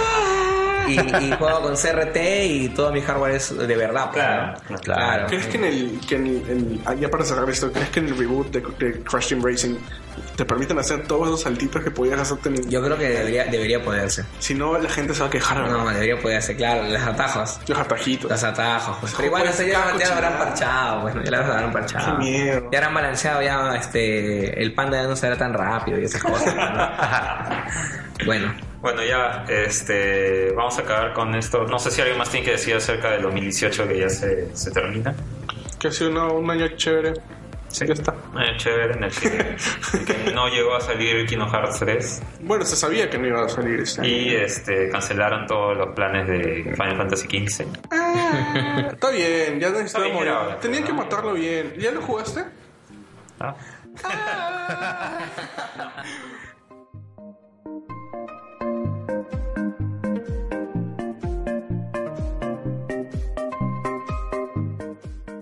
Vamos a hablar rápidamente de Game Awards, que fue hace dos semanas aproximadamente, a comienzos de diciembre. ¿Ya? Este es un espectáculo que lo realiza este, Geoff Kingley este, ya hace unos cuatro, Cuatro, años, cuatro. años consecutivos. Este, y realmente cada año se ha, o sea, se nota un poco la evolución, el Exacto. crecimiento que ha tenido este espectáculo que comenzó siendo como una especie de, de separación que tuvo él con otros organizadores, porque antes no se llamaba Game Awards, sino era VGX, VG no sé qué, antes lo tenía la participación de eh, otras cadenas de, este, de, de este, transmisoras de, de este tipo de, Eventos. de eventos como Spike TV, etcétera, etcétera. Y de hecho te Pero- decían, descarga Spike TV cada Sí, exacto. ¿no? Entonces él, él como que dijo, no, sabes que esto yo lo puedo hacer mejor, porque hubo muchas eh, quejas cuando lo producían por ese lado. Y se ha visto, ¿no? Un gran crecimiento eh, y su participación en, tanto en vistas como en el esfuerzo que se ve que el- este, este evento ha salido mucho mejor año tras año, ¿no? Sí, de hecho es muy chévere. Y de hecho la gente ya se prepara. Antes era como cosas entre las que revisábamos los juegos y todo. Ahora gente que simplemente es, gamer y, y de hecho no estaba tan metida, es como que ya se escucha. Oh, eso es el que ganó el año. Oye, sí, salió el Game Award, ¿no viste el tráiler? Entonces, de, de todas maneras es mucho más voceado, la Sí. gente lo conoce más. Eso es bueno. O sea, ah, o sea, hablando general, por ejemplo, personalmente, eh, yo todavía no tomo quien gane o quien pierda algo así como algo que a mí me demande Claro, tanta no atención, no es tanto determinante, eh, porque como que todavía no dan una instrucción muy clara de cómo eligen todos estos eh, premios. ¿no? Y simplemente gana y gana y se acabó, ¿no? Este, eh, entonces, para mí no es tan importante el Game Awards por los premios en sí, sino más por eh, que ahorita ya es un evento en donde anuncian varias cosas, ¿no? Varios World Premiere, varios trailers, varios juegos que esperan ese evento para poder eh, lanzar pues sus, sus juegos, sus noticias, etcétera. Es el E3 de, fin de año. Mm, Por ahí. bueno, si lo quieres llamar así, sí, pues, ¿no? Porque hay mucha gente que no conoce sobre no sé, el Tokyo Game Show o el de pronto en, en Jump hace su propio eh, su propio evento. No, no se me fue el nombre. Pero Jump, Jump Stars, eh, bueno, Festa. Jump Festa, se llama fin de año. Sí. Ya, eh, bueno, no sé ustedes qué piensan del, del evento. Creo que no le hacen mucha bola.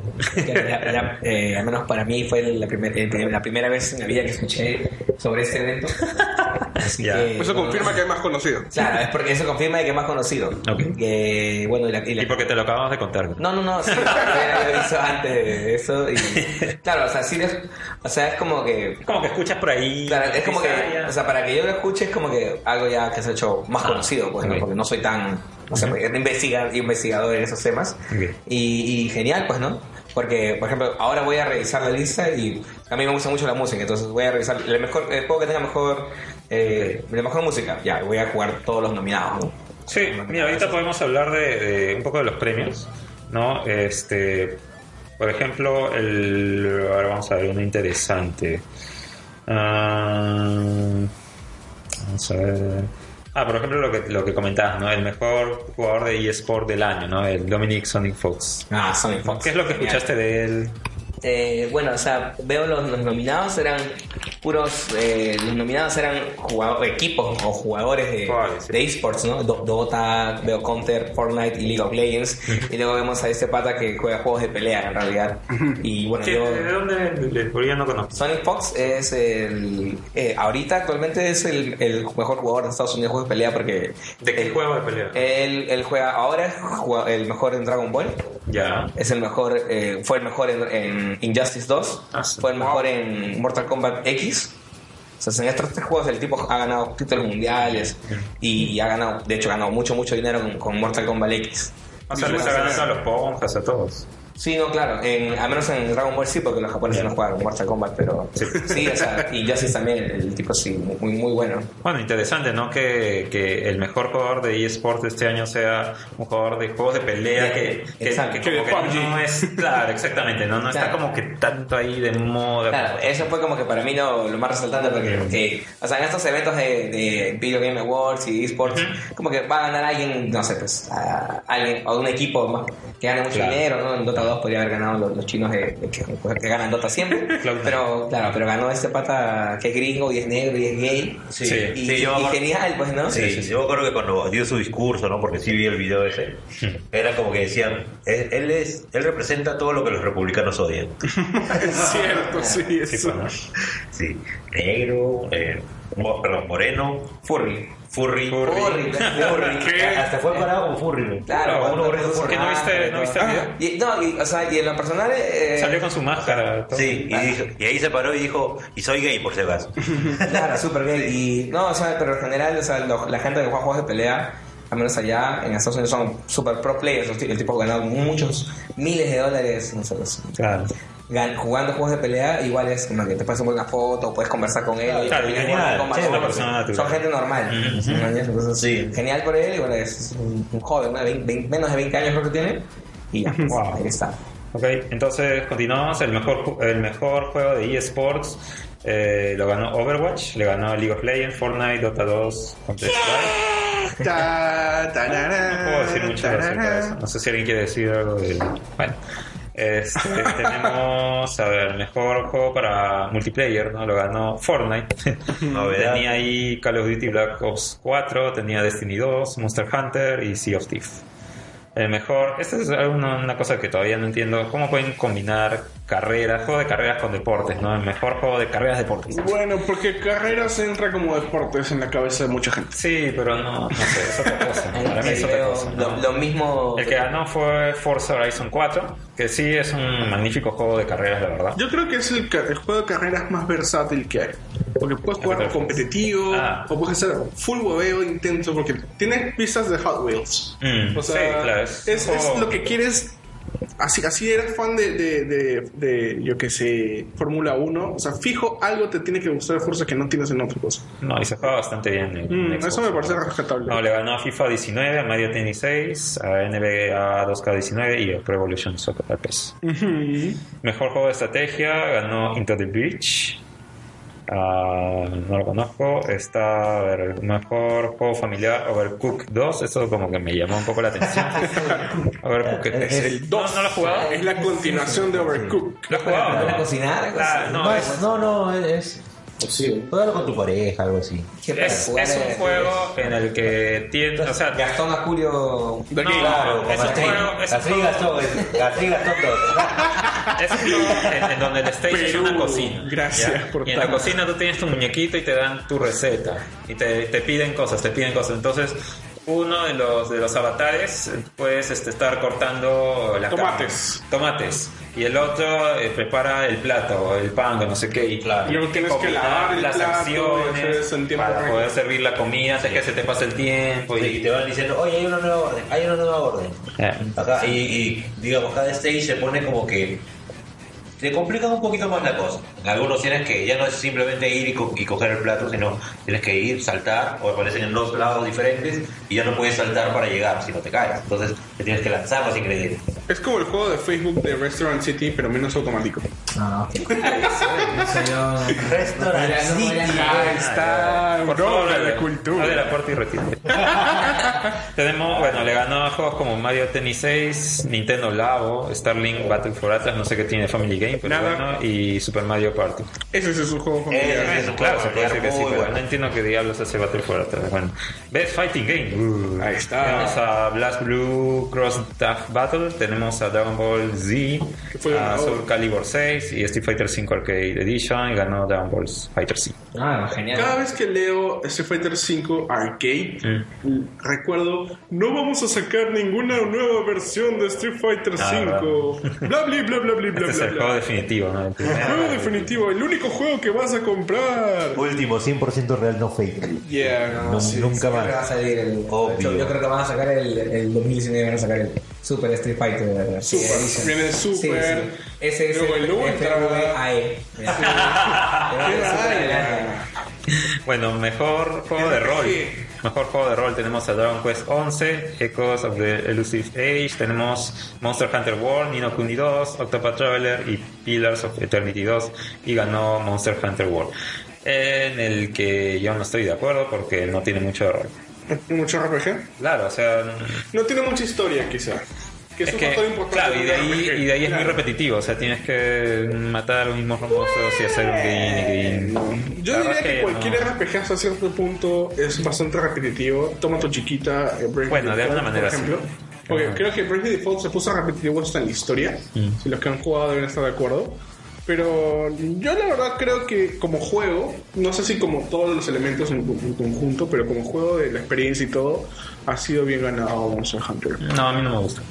Que esté como juego de rol, puede estar como acción, una cosa así. Pero, no, pero bueno. El mejor juego de acción y aventura, eh, ya no estar hablando de todos, lo ganó God of War.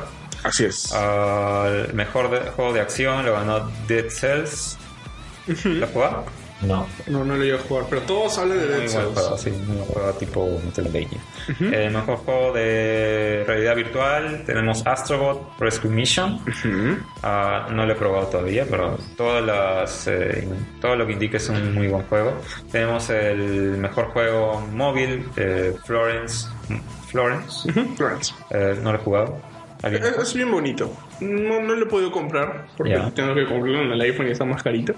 Pero este. Oye, ¿cuánto cuesta? Este era 20 Cinco. dólares. ¿Qué? No, ¿Cómo es un juego de móvil 20 dólares? Bueno, yo he jugado también este juegos de Square Enix en celular y si cuestan. No, así. pues. es que- dólares. Square Enix es no, Square Enix. hay juegos de pero este no 20. creo. Sí, Sí, Square Enix sí. Eh, Square Enix te vende cochinadas, este. Este. De pronto a 20 dólares cosas de viejas y te las vende a 10 también. De hecho, o sea, el último juego móvil era Street Fighter eh, para móviles. Y gratis todavía. No, no, no, sí, sí. ¿Ah, sí? O sea, 3 dólares. Wow. Pero puedes jugar el Qué ¿Qué tal? online y, y era divertido ganarle a todo el mundo. El mejor, juego independiente. a Celeste. Celeste. Qué rica Celeste, victoria. muy bueno, muy buen juego, sí. ¿Por qué? Véndemelo. Ya. Primero que es cómo atraviesas todos los stages, cómo tienes eh, de celeste, que tienes que ir subiendo, a tienes que llegar a la cima de la Es montaña. plataformero, ¿verdad? Sí, es plataformero. Sí. Pero lo bueno de celeste es que um, celeste no, no te eh, ¿cómo te lo digo? No tiene que. ¿Ah? ¿Qué, qué no, tiene? No, no, tiene Celeste no es azul. Correcto. Gracias Abel por el gran aporte que has hecho esta noche. Iba a pensar Pero apura, A, a- a ver, yo te vendo Celeste, Manuel. Yo te vendo Celeste. Ah, Básicamente, Celeste es esta montaña. Tú eres un personaje que tiene, bueno, más allá del personaje, lo chévere es descubrir el personaje.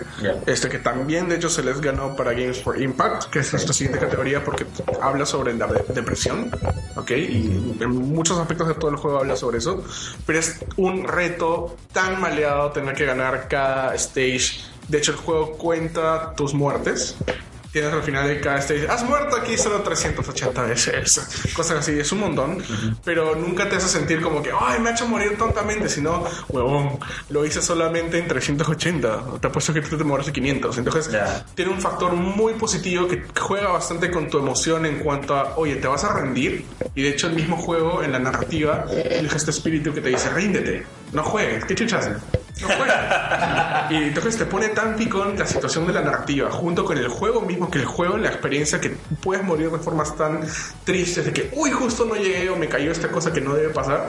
O sea, ¿Y eso te pone tenso. triste? No, no, no. Entonces, te- o sea, estás hablando te del storyteller que tiene el juego. No, no, no, no, el juego mismo, o sea, es un reto. Todo el juego es un reto. Entonces te hace vivir la experiencia de, de hecho, escalar una montaña como Celeste sería, sería peor que el Everest. O sea, es un, debe ser un reto en cada paso que das. Entonces, este juego te traslada toda esa sensación de, carajo, voy a perder en cada intento, perdón por la palabra, voy a perder en cada intento. Y de verdad pierdes tantas veces más que en Dark Souls, porque puedes perder un segundo.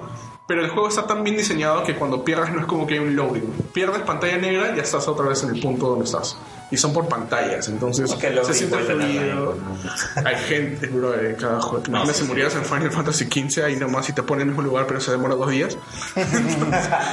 Entonces es, es muy rápido, es fluido, es chévere, te deja picón. Ahí, si eres todavía recontra retador, existe toda esa suerte de niveles aún más difíciles. Entonces yo creo que esos factores hacen que sea un juego chévere y lograr toda esa experiencia con un juego que visualmente no parece que no demanda tanto esfuerzo como sí la experiencia que genera y aún así disfrutando en cada segundo y de hecho haber sido nominado a juego del año también creo que Ah, es un sí, mérito sí, claro. muy fuerte para cualquier juego independiente sobre todo porque fue el único independiente de todos los triple A entonces tú dices "Damn". y yo lo jugué lo compré también cuando estaba en precio de tag, tag price no, no estaba con ningún descuento como ya lo puedes encontrar en 20 cualquier dólares creo que estaba. estaba a 20 dólares. No, lo amé en cada segundo. Lo compré para Switch porque también me pareció paja jugarlo en cualquier lugar. Ah, en no sé, o sea, realmente si quieres un juego que sea chévere, retador, bacán, la música es 8-bit en su mejor expresión. Mad Max Games hace buenos juegos como empresa. Celeste es el indie del año para mí. Top. Ya. ¿Lo vendí? Eh, más o menos, estaba durmiendo.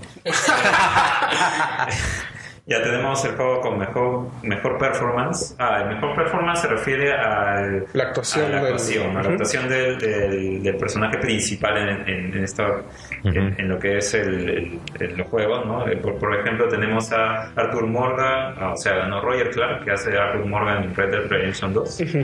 ¿no? Le ganó a los juegos como God of War, Detroit, Assassin's Creed, etc. el mejor diseño de audio ganó otra vez Red Dead Redemption 2. Que siguen, que siguen la escuela.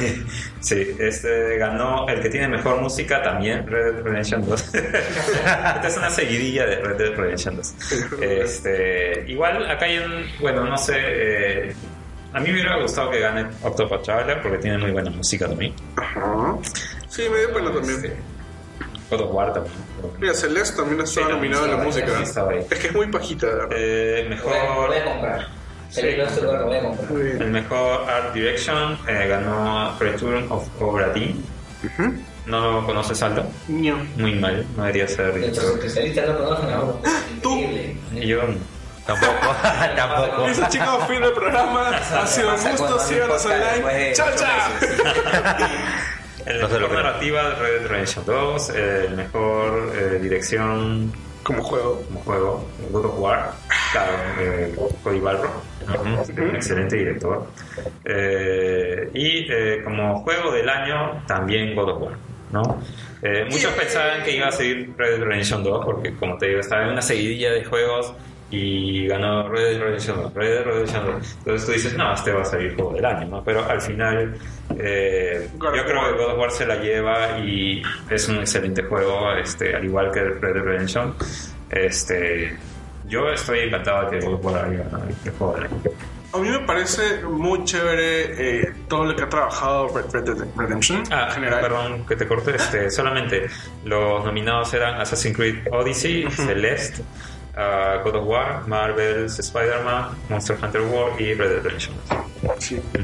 Como decía, a mí me parece muy bien logrado todo lo que ha hecho Red Dead Redemption 2, que también era uno de los favoritos. Este, pero creo que God of War como franquicia se ha reinventado de una forma que nadie esperaba. Sí, que creo que realmente ese es el punch, ¿no? Que, oye, mira qué es lo que más puedo hacer con este IP. Que me parece que ahí es donde se fue hasta la cúspide. Que quizás, si bien Red, Red, eh, Redemption, eh, Red Dead Redemption puede ser también un juego de tan alto calibre, el voice acting que tiene, o sea, realmente no te cruzas con otra persona, otro NPC que habla igualito al otro, pero sigue siendo la misma esencia, ¿no? Yo creo que God of War reinventarse de una forma tan baja, yo creo que ahí es donde realmente se lleva los laureles. Sí, o sea, Game of War, cuando lo jugué, re- realmente.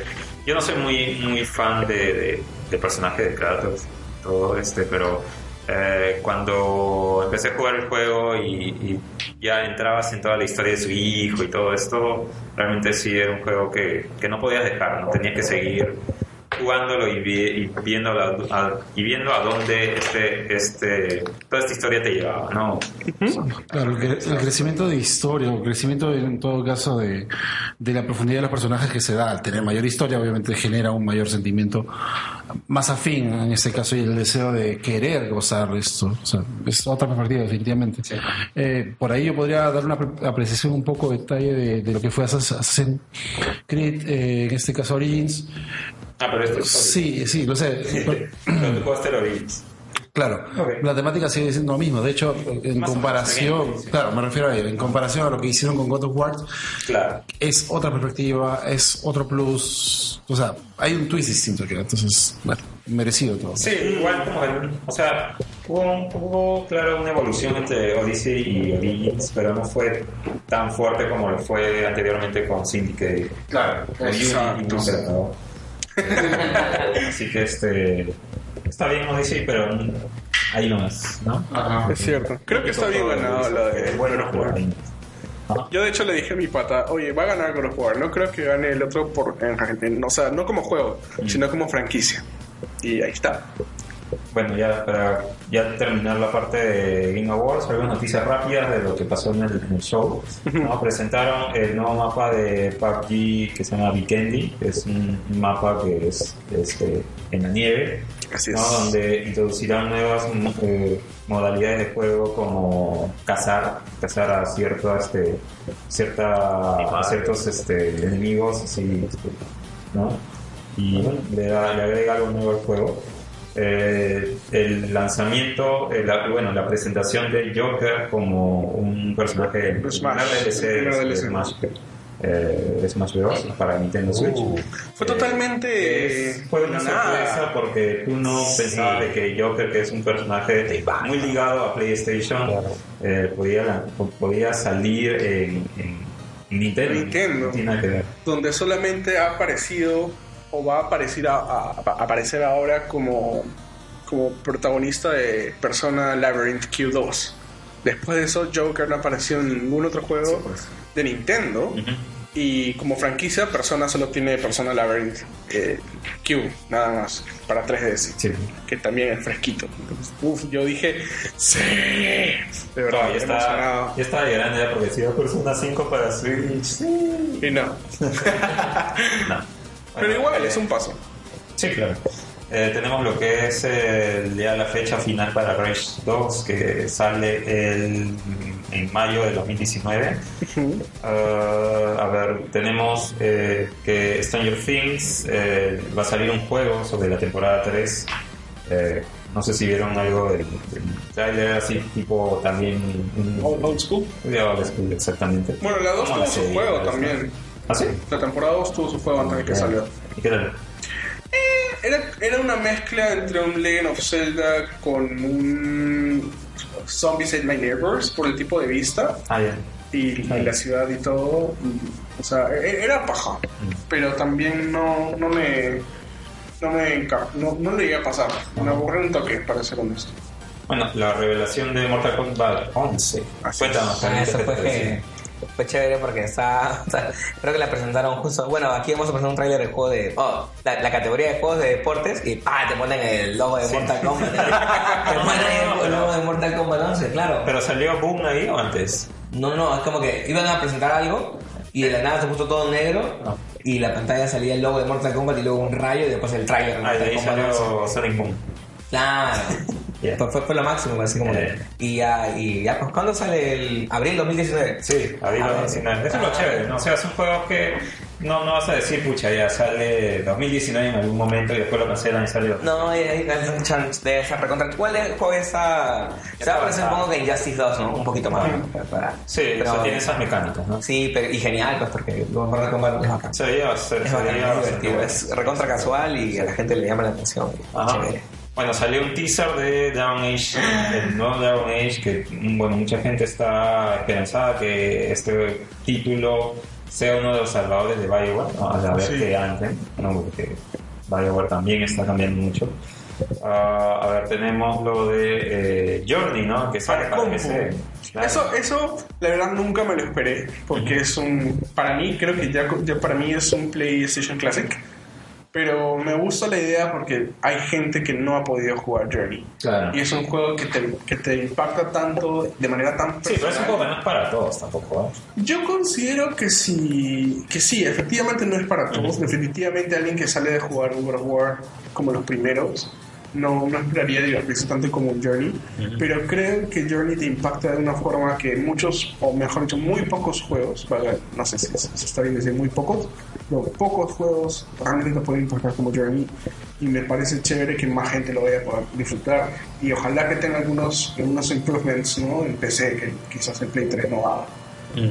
Ojalá. Pero después salió para Play 4. o sea. No cambia mucho.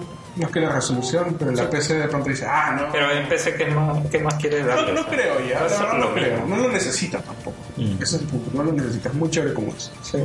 Eh, bueno, eh, los desarrolladores de Ark Survival Evolved sacaron el trailer de un nuevo juego que están preparando que se llama Atlas, es un MMO. Ah, después ah, Hello Games ¿no? sacó un trailer de Last Campfire, Ah, un juego nuevo de los creadores de No Man's Sky, para los que no saben. Ah, esta fue uno que, uno que me llamó mucho la atención de Obsidian, ¿no? que es este, los que trabajaron en Fallout New Vegas y eh, sacaron un tráiler de un nuevo juego que están preparando que es de Outer Worlds Así ¿no? que va a ser dicen muy o sea eh, por lo que se ve en el tráiler es un juego que es como Fallout pero en el espacio una cosa así que se ve muy muy interesante la verdad porque fans de, de Fallout como que se quedaron un poco colgados con, con Fallout 76 este año así que y hay muchos de que, hablan ¿no? mucho de Obsidian porque realizó Fallout New, New Vegas y mucho lo que añoran de ese juego es lo rico que era en la parte este de, de los textos ¿no? que, que podían cambiar un poco el destino de, de lo que pasaba en el juego dependiendo de tus, Tus tus acciones. acciones ¿no? eso es lo que lo que muchos añoraban de Fallout 4 que no pasó Fallout 4 es un poco eh, plano en ese aspecto Yo también un nuevo trailer de Downless Ujú. que te dice va a ser cross-platform. Yo la verdad estoy entusiasmado con esto. Llegué a jugar Downless. ah lo llegaste Sí, a sí, jugar? sí, sí. Como dos semanas porque parecía una copia china de, de, de Monster Hunter, de Monster Hunter. Sí. Sí, pero es mucho más rápido que Monster Hunter. ¿Ah, sí? O sea, dependiendo de cómo, de, de qué, clase, qué, qué te equipes y todo, pero como experiencia, la forma en que tienes saltos, o sea, los mapas son completamente diferentes a lo que esperarías en un eh, Monster Hunter. En el hecho de que son islas flotantes, los recursos que consume son muy pocos, obviamente porque es un juego que se ve como un juego indie de algún modo, pero la velocidad de carga, los- las cosas que haces, tiene el mismo impacto que, que tienes en un, eh, en un Monster Hunter, pero al menos después de haber salido, en ese tiempo cuando lo jugaba todavía no había salido Monster Hunter World para Ah. PC, y este todavía tampoco había salido para Play 4. Ya podía jugar el beta, estaba en beta todavía, Dauntless. Creo que todavía sigue. Creo que sí, en beta, exacto. Este, pero yo había salido a jugar eh, Monster Hunter para 3DS. Entonces, este, la velocidad, que creo que no, hay- no ha cambiado mucho, la verdad, en World, es bien lento, la verdad, te tienes que realmente gustar cómo se juega Monster Hunter para que lo disfrutes. And, eh, Dauntless me pareció muy, muy, muy chévere. Y puedo jugar en mi celular, en la tableta, o sea, No, no pasa nada. yo creo que sí se da. No, para no. mí, Pero bueno. chévere. Pero igual son gustos. ¿no? Sí, claro, sí. Eh, sacaron un tráiler nuevo de Anthem, ¿no? que también es un, un juego esperanza- eh, muy eh, esperado por muchos de los fans de BioWare eh, y de alguna manera también por EA, ¿no? porque este es un juego que tiene que, de alguna manera tiene que este, enfrentar a lo que es Destiny. Así es. ¿no? Eh, después salió Crash Bandicoot ¿no? en el escenario y eh, confirmó lo que ya se estaba hablando en la semana que era la salida de Crash Team Racing. Yo le habían ticiado, ¿verdad? ¿Ah? Habían puesto una foto que habían no, había, habían regalado a unos influencers un souvenir que... Una, una cajita, Sí, una cajita. signo de interrogación. Mm. Ya algo se estaba cocinando. Así es. ¿Tú cómo ves ese, ese remaster? Lo máximo. o sea, no, yo no he jugado. Exclusivo el- para el- Play 4 el- todavía. claro. Ah, no, no, no, es, no es exclusivo. ¿Ah, no? Es multiconsola. También para para. Switch, para todo. Para ¿Ah, todo. sí? Para Switch, Va a salir en Switch. One, PC. Qué raro, porque yo cuando vi eso O en sea, el Game el Awards decía, el, el please. trailer era para Play 4, Ya. pero no era exclusivo. Claro. Ah, yo pensaba que iban a hacer la de la, del- la trilogía, que primero sale en Play 4, meses después en todo lo demás y No, te lo- no, lo es-. Esta vez les llegó el huevo de. No, lo, lo que yo espero es que para empezar sea crossplay, o sea que puedas jugar, no sé si, si alguna vez se podrá hacer eso, pero Ojalá. que alguien que juegue, no sé, en PC le juegue al, al que tiene el- en Play 4 y, y genial, pues porque es un juegazo, pues es una nostalgia pura y, y bacán. Ojalá. Eh, tenemos el trailer de Hades, ¿no? Con el, el gameplay, este nuevo juego de Super Giant Games. Ah, no sé qué te parece a ti el trailer. Me parece chévere, me parece que también está variando bastante la gráfica de los personajes que tiene. Eh, Está bien, ¿no? Para que todos los juegos no sean iguales también. por eso, por eso. O sea, en ese factor, baja. Pero igual me gusta un poco más la de, The Transistor Empire, me parece un poco más chévere. más, sí. Eh, hay, hay algo diferente que quizás no me, no me acostumbro Ah, al Bastion nuevo. también. Bastion también, creo que es el tipo de, de pintadito que tiene. Este, pero se ve paja, se ve que la jugabilidad es chévere. De hecho, el artista de 3D estuvo hace poco acá en Lima, de ese juego, estuvo presentando Hades en, en el evento del COIDEP, que estuvo chévere. Y nos contaba más o menos cómo era la idea del juego, qué había pasado con ¿Y tu reportaje de eso? este yo estaba ahí pues como host del, ahí. del COIDEP. Ya, con más razón. Este, no, estaba, Ay, estaba ay, chameando. Ese era mi chamba ese día. Y este. Pero paja, o sea, se ve como un juego chévere. Todavía está en desarrollo. Todavía no había muchas cosas chéveres que nos, nos como comentaban cómo era el proceso de la creación de los personajes, qué es lo que hacen y todo. Este, yo creo que igual si te gusta ese tipo de juegos isométricos, te va a gustar Sí. ese de acá, porque hay gente que simplemente no le gusta la cámara y, y- y ya se siente un poco incómodo. Pero yo creo que tiene punche, yo creo que tiene bastante punche. Ok. Eh, teníamos Marvel Ultimate Alliance 3 para Nintendo Switch. Eso Eso sí no es vi. exclusivo. Es inclusive, no lo vi venir para nada. Es, es un juego tipo mobile, pero para Switch. La verdad es que a mí no me. No sé si mobile, yo jugué el de Los gráficos son. Son, men- son, son tela, yo sé. Pero ojo que la, la franquicia como tal eh, nunca ha sido los mega gráficos en cualquier consola que haya salido, ya salían todas en su momento. No sé por qué ahora es exclusivo. Este, pero yo creo que están, vamos a ver, porque si eres fan de Marvel, no tanto de las pelis, pero sí de los cómics, ese juego como que te permite hacer estos Dream Teams Ah, sí, sí. y interactuar de una forma muy baja que en, otros Sí, juegos no se está puede. Entonces, está yo creo que eso es lo rico del juego. Bueno, tenemos Stanley Parable, no sé si lo han jugado acá, es muy bueno. Eh, va a salir para consolas en el 2019 con Stanley Parable Ultra Deluxe. Ah, bueno, ya terminando eh, el leak, ¿no? Que se, que se supo un día antes de Far Cry New Dawn, Así es. este, que también sale para PlayStation 4, bueno, para las consolas y la PC en febrero de 2019. Eh, bueno, este juego, no sé, también parece una, una respuesta a lo de Fallout 76, porque aún no se sabe si es en el mismo universo que Far Cry 5, pero como que tiene Indicios. Sí, por ahí, no sé, no sé.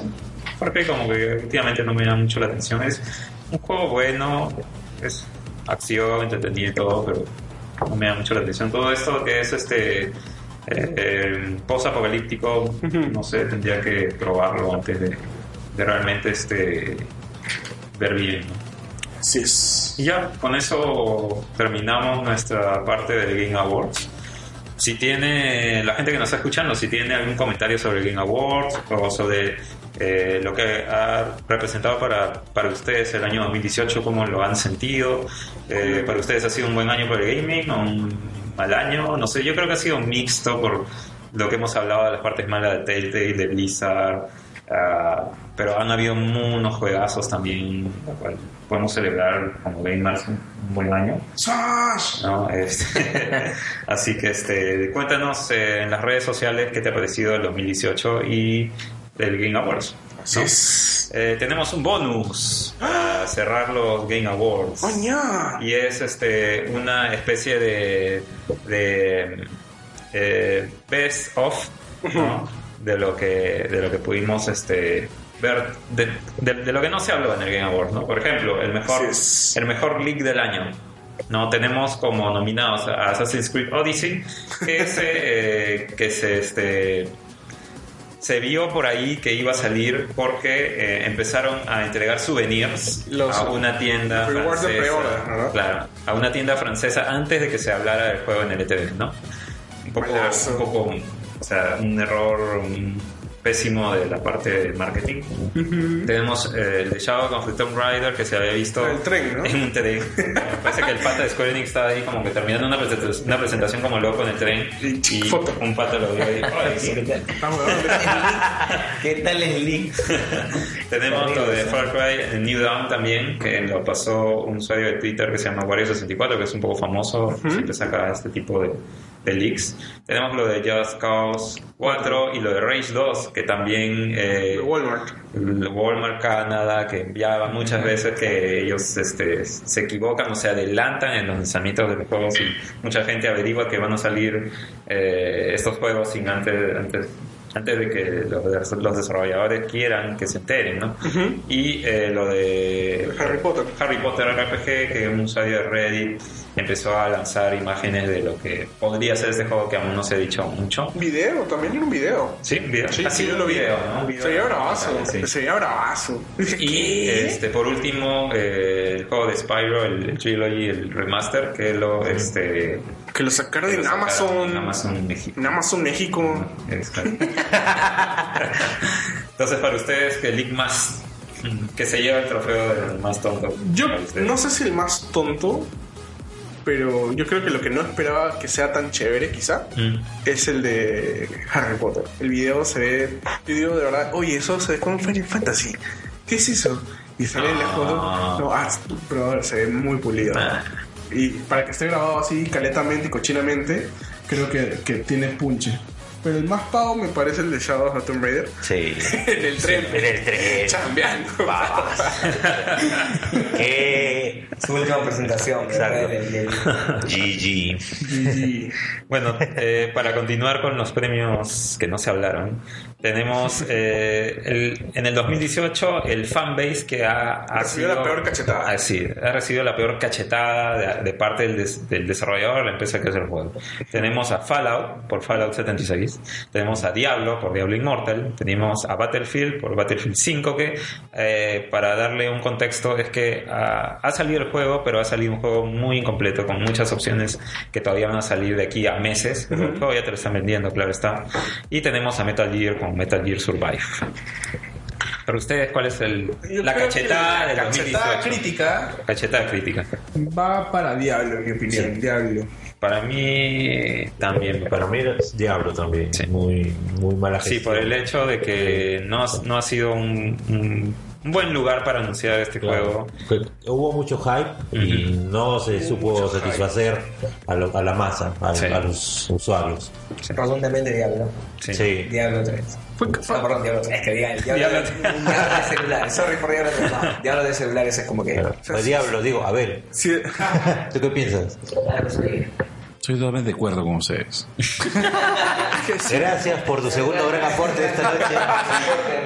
Celeste no es azul, ¿no?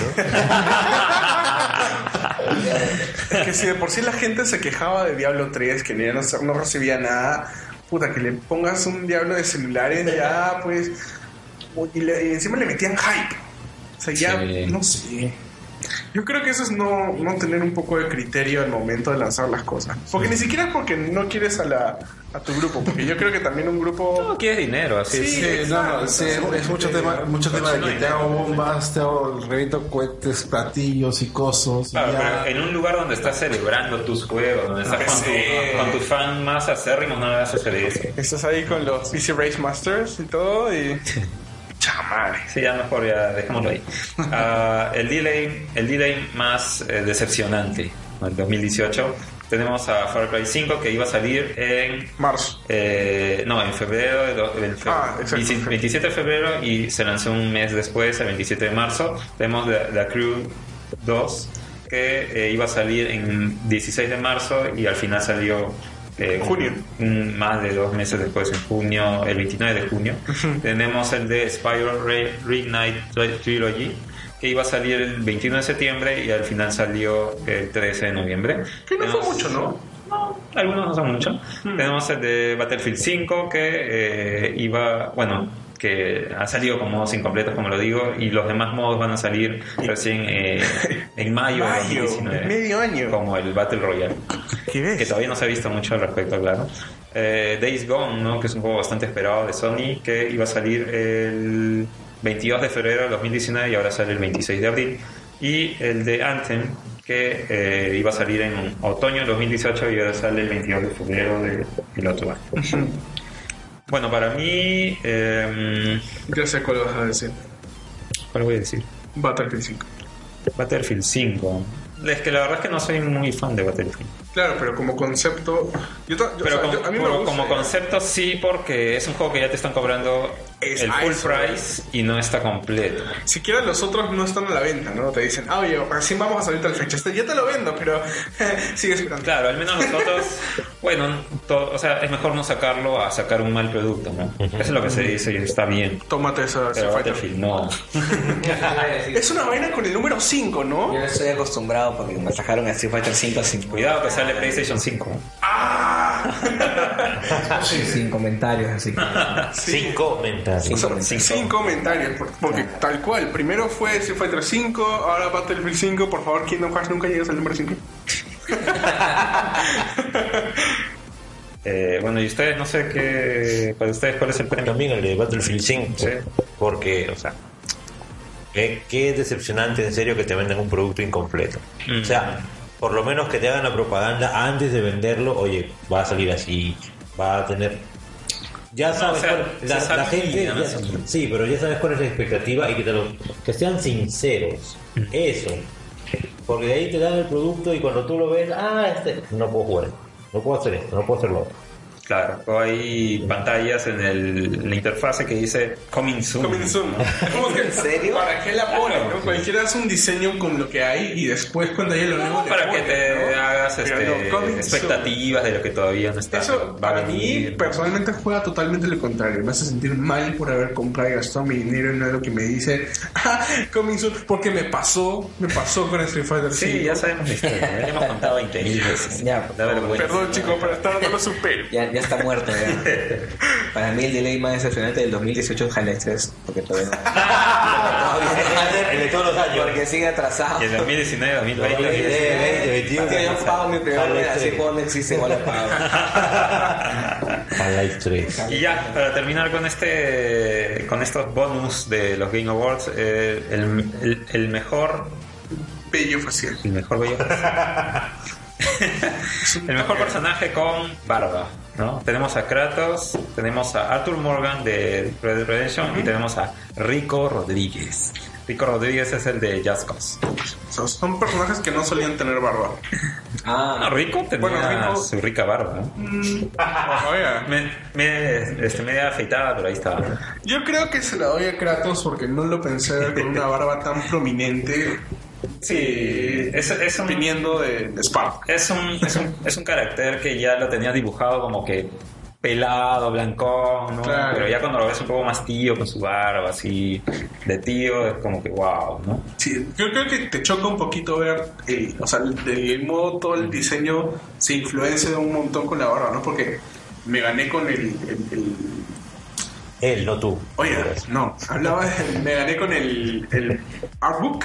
Puedes ver todos los artes de, de, de, de God of War, todos los concepts. Y ahí pues cómo se ve tanto Kratos como, como Atreus sin ningún tipo de cabello, ni pelo, ni nada. Para que veas la, la estructura de rostro y la textura que está detrás de eso. Y pucha, tú dices, "Uy, Kratos, así te veías antes. Y te choca un poco ver con barba, pues no haces la comparación y dices, damn. Se nota que, o sea, que ha pasado los años y Sí. todo. Se juega, pues, se esa juega. es la idea, porque le pones barba para que parezca más viejo. Claro. Está Pero sigue pelón. Kratos. Pero es pelón Sí, por pelón. naturaleza, no por decisión. Te imaginas rapado, así se ve. Yendo al barbershop, va barbershop, ahí. Pero sí, yo creo que mi voto va para la barbita sepsi. Sí, igual para mí. No, y Kratos también, definitivamente. Para mí, Kratos. Kratos es Kratos. Para mostrarle le viejito. Pero eso, y eso, que no teníamos estos premios cuando salía Hot Rio en Street Fighter 5. Ahí se hubiera Río llevado. vagabundo. Río vagabundo. Río o sea, de- abajo del al menos. Kratos tenía una barba chiquita, ¿no? Ryu jamás en su vida había tenido barba. hasta Ni un pelo tenía, Sin ¿no? polo, bro. Entonces yo creo que se lo llevó buen- bien, bien ganado el Kratos. Ryu vagabundo. Uso. Se ríe abajo del Pero puente. sí, siempre ha sido un vagabundo. De hecho. No, ha sido un forastero, andaba caminando buscando el mejor retador, man. pero va- vagabundo, así como que, que se vea desalineado, hecho mierda, calato a medias.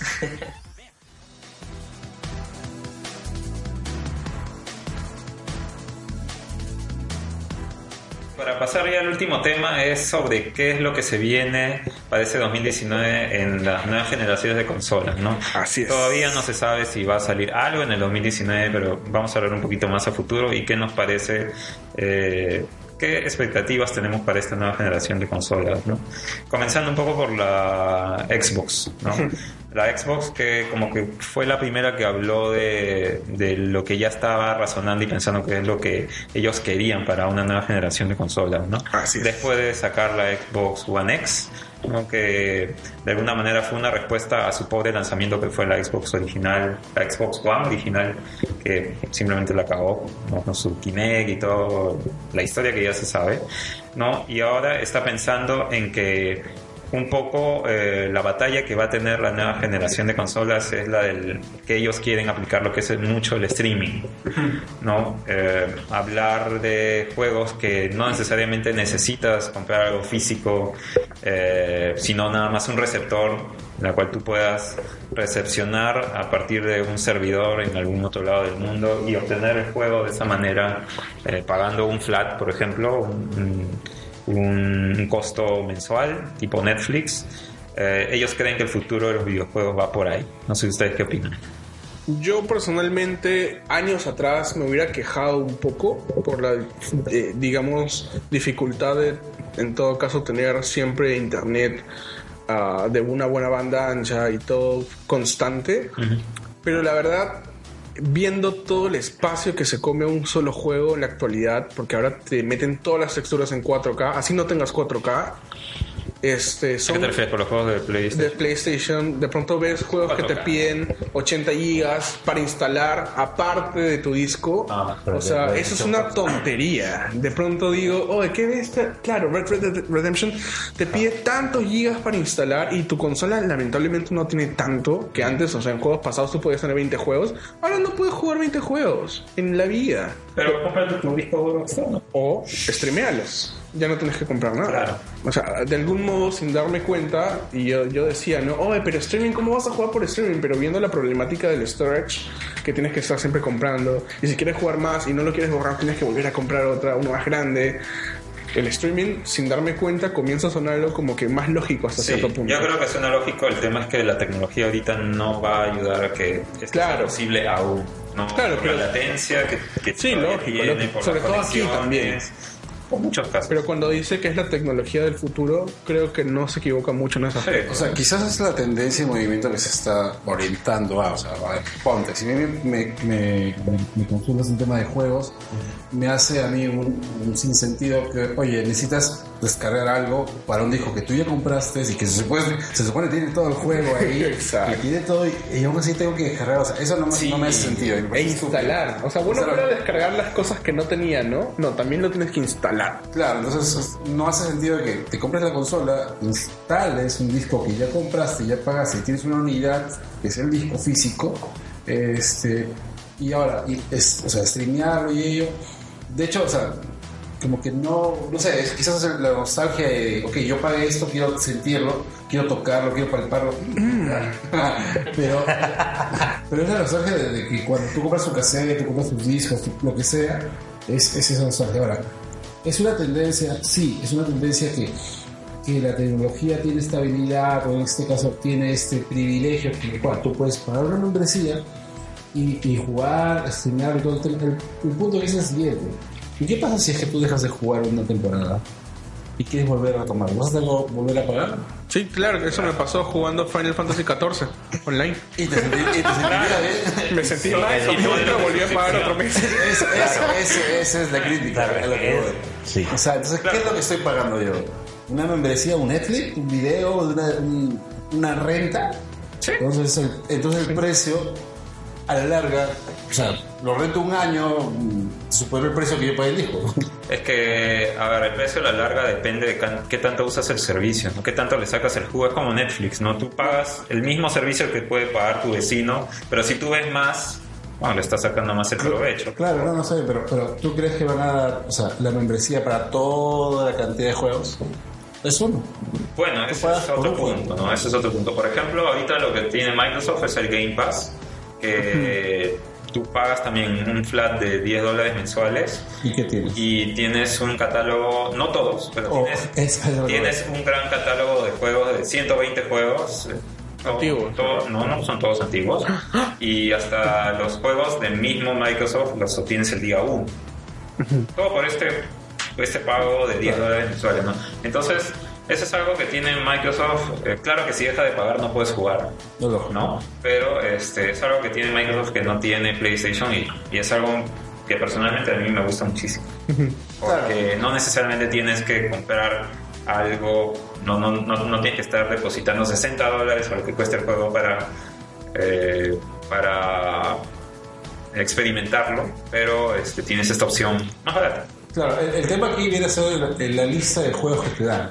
Mm. Porque asumo yo que es, ok, te damos esta cantidad de juegos, pero si abonas 20 dólares extra, tienes otro tipo de membresía y con ello otros juegos. Y así, o sea, entonces. O sea, bueno, hay costo-beneficio que a la larga vas a tener que analizar, ¿no? Sí, claro, claro. Eh, el mercado, al menos por ellos, creen que es a- por ese lado, ¿no?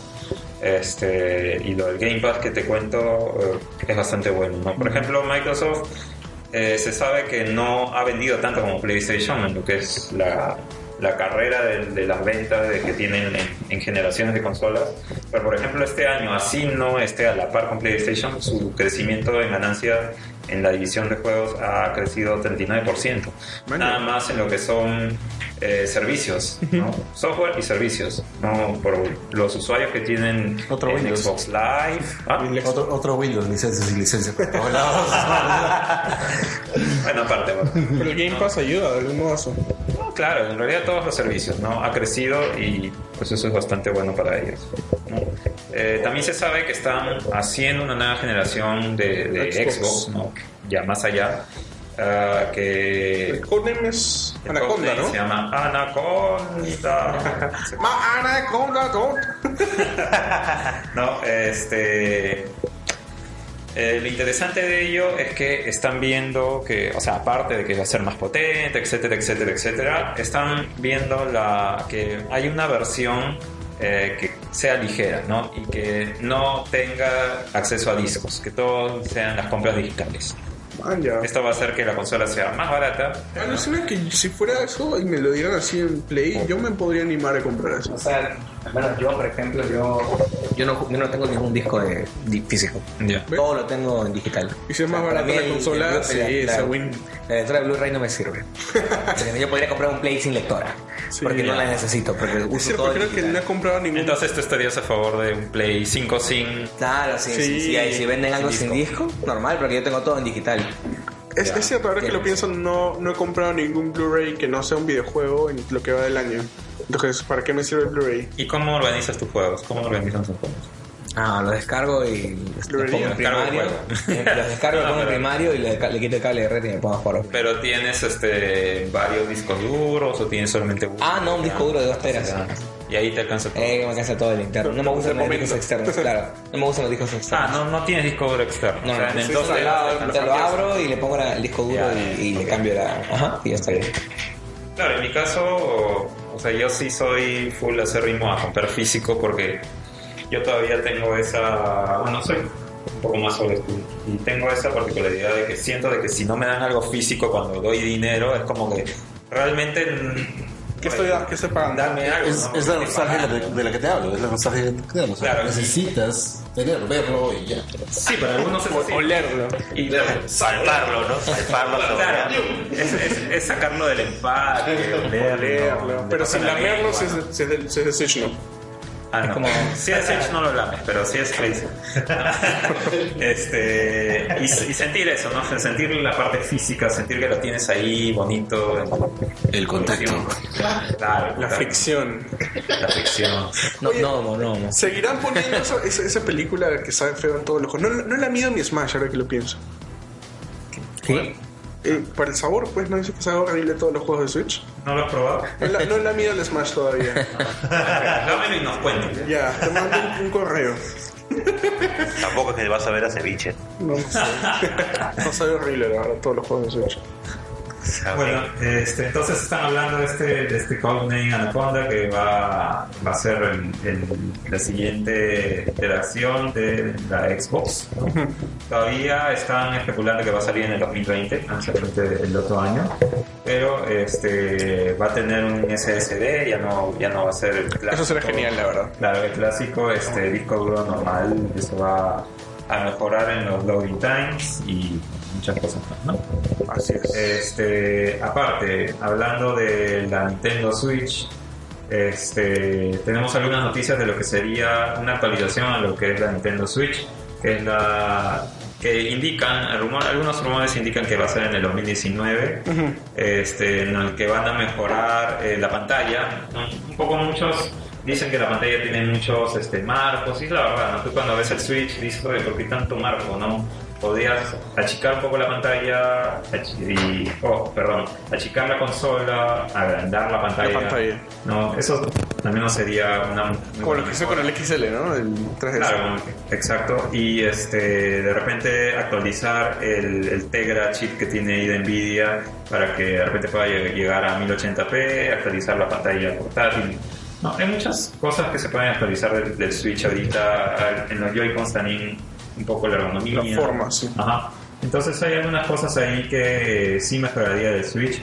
Ahora, no estoy muy seguro qué tanto podrían mejorarlo para que me interese la actualización, porque hablemos que el Switch tiene poco más de dos años, no tiene ni dos años en el mercado, entonces que saquen una actualización eh, de repente muy rápida no es muy bueno para, para los early adopters. Bueno, yo creo que siempre sucedió con Nintendo. Ese es otro tema. Sobre todo en sus portátiles. Sí. Pero también, ¿cuántos años pasó para que salga la PlayStation 4 Pro? Ah, ¿Tres máximo? Sí, Yo pues, si lo sacan el próximo año sería lo mismo para el Switch, creo. más o menos. Entonces, no lo veo imposible. No sé si lo veo necesario, sin embargo.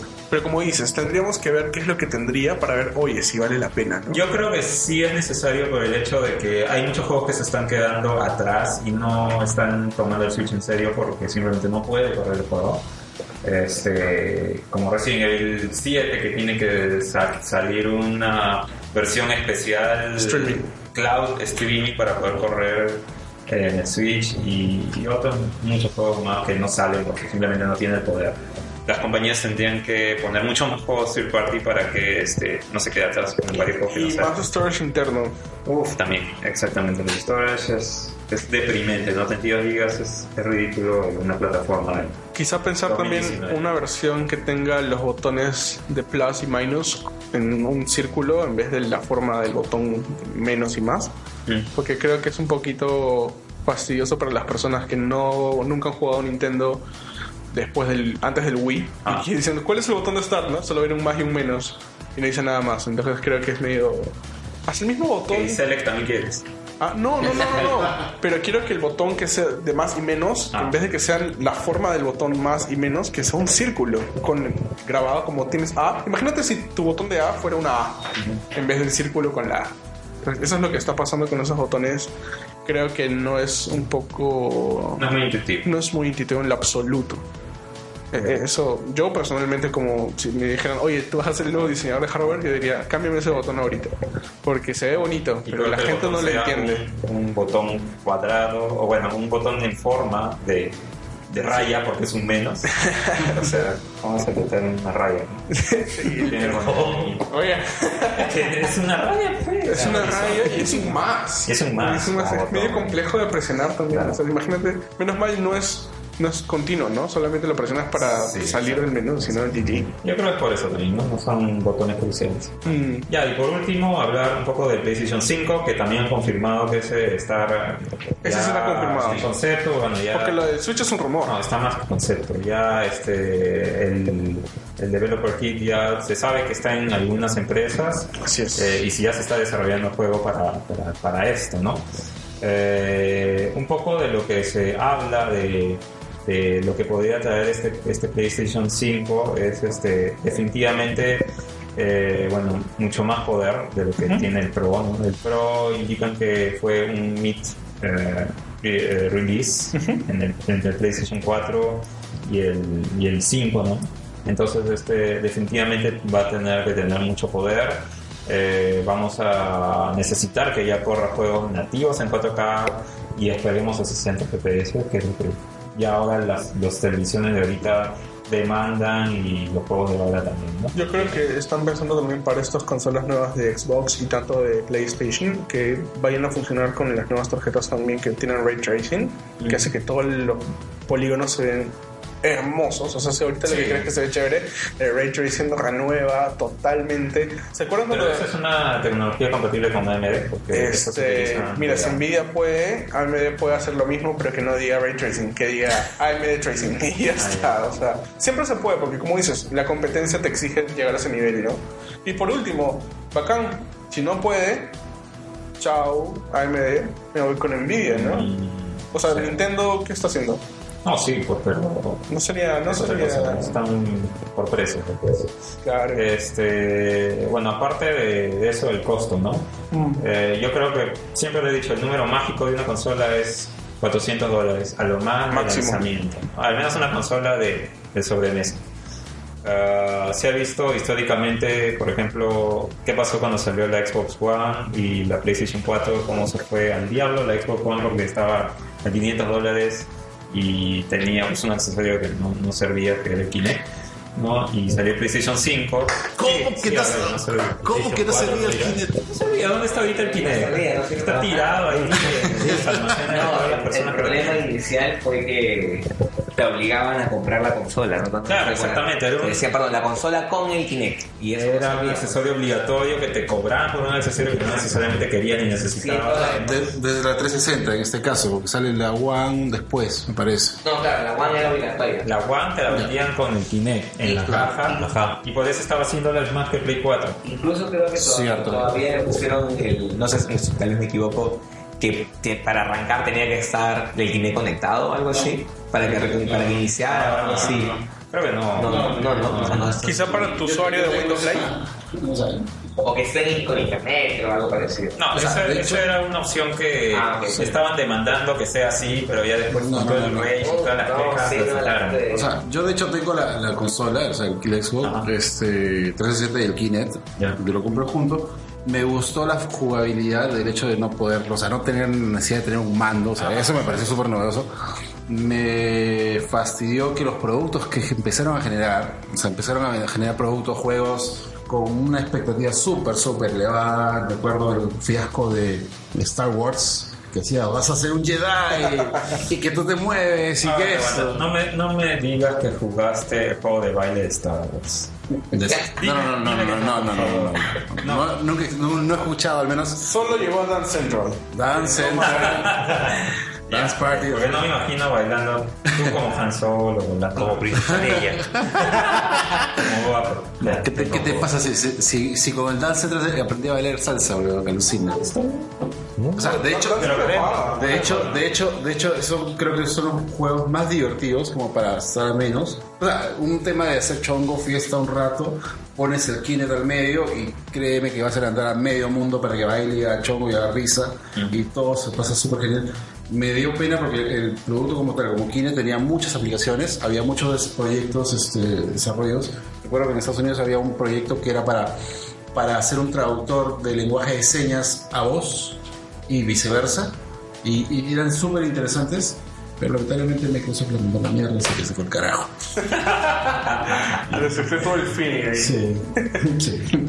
Mira, Te dolió, ¿no? Te Dolió. dolió un Era poco. un elemento que me gustó bastante, o sea, me, me pareció súper poderoso, súper moderno, o incluso este, adelantado al tiempo, Mm. pero, puta madre, como la mayoría de cosas, ah, Sí, carajo, pero piensa, piensa que si no hubiéramos pasado por eso, no habría el VR como lo conocemos hoy. O sea que algo bueno tuvo. Va. Eh, por los sensores, los sensores. Sí, los sensores que tiene la cámara. Inspiró la tecnología eventualmente para el VR. Pero retomando un toque con la onda del PlayStation nuevo, estaba leyendo que también mencionaban que la arquitectura sería bastante similar a la del Sí. PlayStation 4. Sí. O sea que podríamos hablar de backwards compatibility. pero, O sea, por favor. Yo creo que todo el mundo está esperando eso porque es algo en el que Sony está como que muy atrás en ese aspecto. eh, Xbox. O sea, ha tenido que.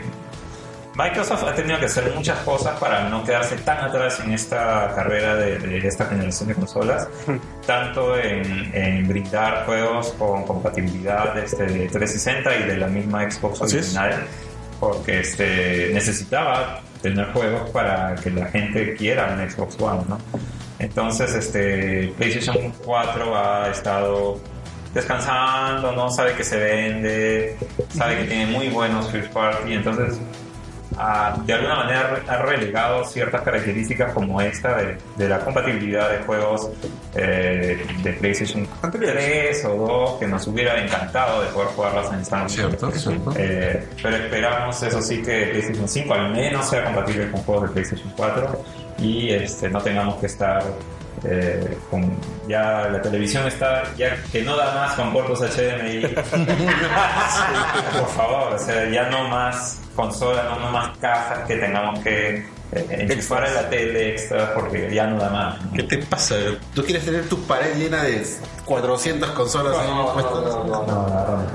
Las 400 son nos faltan. Por ejemplo, el otro día veía que ah, estaba viendo cómo, cómo iba el modding en, en los juegos de Final Fantasy de PC y por ahí se me ocurrió ver cuáles eran los mods más chéveres de Final Fantasy 13, por ejemplo en Steam, y veía que había uno que realmente mejoraba la, la resolución ¿no? para las pantallas de hoy día. Pero luego salía otro, los comentarios decían, brother, pero ¿para qué quieres modear un juego de Steam si de pronto tienes tu juego antiguo de, de 360, mételo en el Xbox One y se ve 100 veces mejor?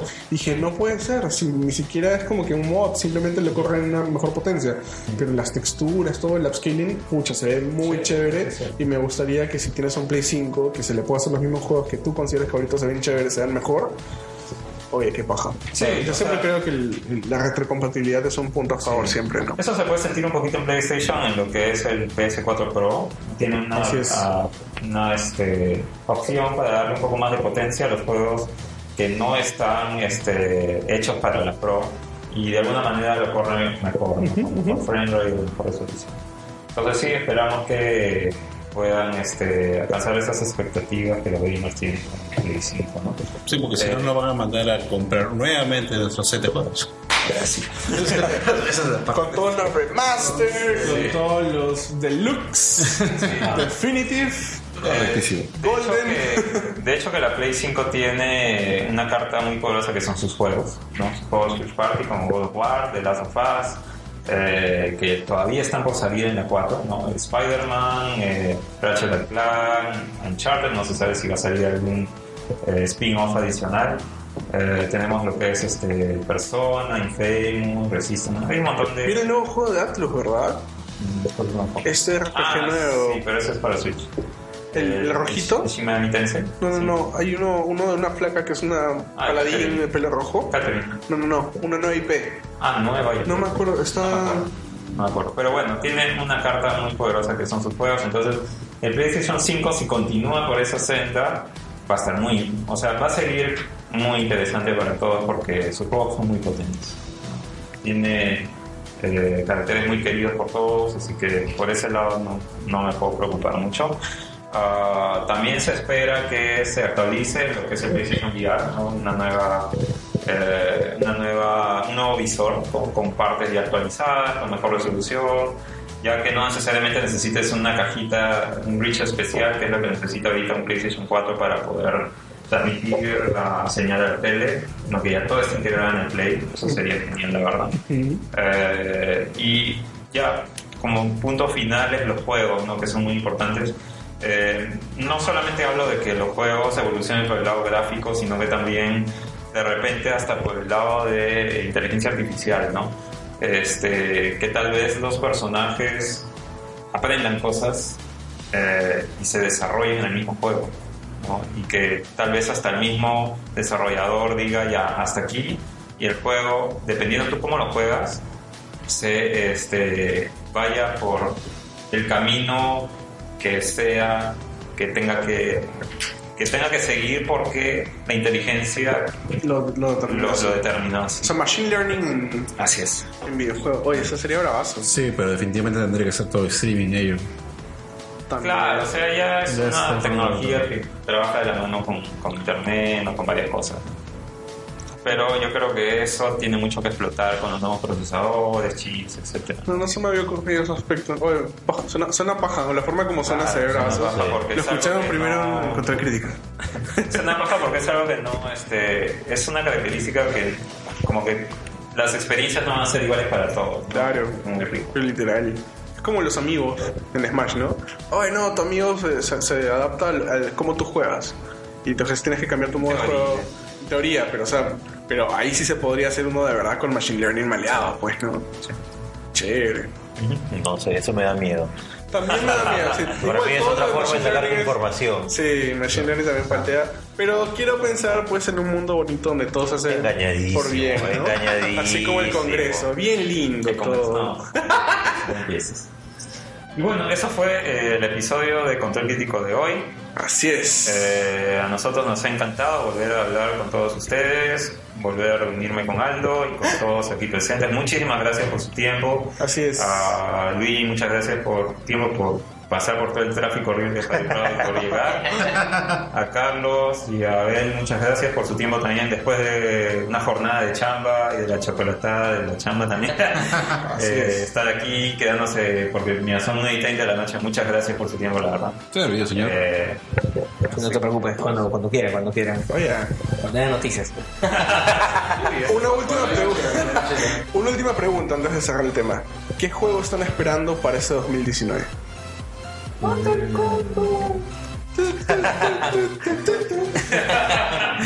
ver. Eh, bueno, el de Jump Force que quiero. ah, Ya. Sí, o sea, los gráficos, al menos en las cortos que he visto por ahí, los gráficos alucinantes. Las mechas. Sí, las peleas son brevísimas. Mezclar todo ahí. Claro, esto ahora el Un tema- orgasmo así. Un orgasmo de colores, efectivamente. De hecho, estoy entre la duda de comprar la versión eh, deluxe que está a 230 dólares, me parece, y luego la versión común de 80 dólares. Bueno, por las estupi- estupideces que te dan. Una te las dan- estatuillas. Sí, las estatuillas. Pero, oye, esas estupideces uno quiere. Sí. Eh, Sí, o sea, es- por eso pagas como 150 dólares extra, así que... O sea, pero bueno, principalmente ese juego estoy esperando... Esperándolo. Abril, Creo que sí. No falta nada. casi. Sí, es eso. Resident Evil 2 Remake. Oh, ya falta poquito. Por favor, ya falta poquito. Sí. Bueno, lo más seguro que. no, Dicen que ya están trabajando en el 3, ¿no? Eh, Rumores. Sería no genial. he leído nada al respecto, pero este, espero. Espero, Mm. espero que este remake de la 2 venda bien y eso va, de hecho, va a dar este. El closure con la 3 de esa parte, ¿no? No, sí, yo, el, todo el, cada vez que sale el gameplay, o sea, un poco del juego, Pero ya no he visto más. ¿eh? yo, yo, claro, o sea, ca- ca- cada gameplay que saca el lo veo E3. completo. Porque Creo que lo último que vi es E3, demasiado. pero sí, eh, Claro, no, sí, pues. Tengo que aprender a pasarla igual. De mi lado, aunque sonará un poco. No, aparte que ese no va a haber. Ese no va a haber. Así dicen, no. así dicen. Us- no, este. Pero. Bloodborne 2. Ah, Bloodborne, ese sí sería muy bueno. No, Bloodborne es muy bueno, pero no, eso no, estaba esperando, aunque suena un poco. El. El. CTR. Yes, sí. Yo sí lo estoy esperando, sobre todo porque es uno de los pocos juegos que, o sea, me trae bastante nostalgia a mi hermano y a mí. Nos trae los dos bastante Claro. Y nostalgia. ahora online. ¿Ah? Y ahora online. Va a ser mejor, pero en este caso, a- al menos a mí sí me gustaría jugarlo bastante en. Claro, no, ni siquiera en LAN, ahí en, en la misma LAN. Ajá, man. Ajá. El partido en cuatro en la pantalla, una cruz. Claro, clásico, Jugando, pues, eso para mí es. El. Ah, Crash Car, lo máximo. no puedo hablar más porque saquemos media hora hablando de Y Crash. de, y de ahí este. y Yo sé que uh, él se va a enviciar más que yo y va a terminar ganándole a alguien, como lo hizo en el Play 1. Fácil. O sea, él sacó la ley. Sí.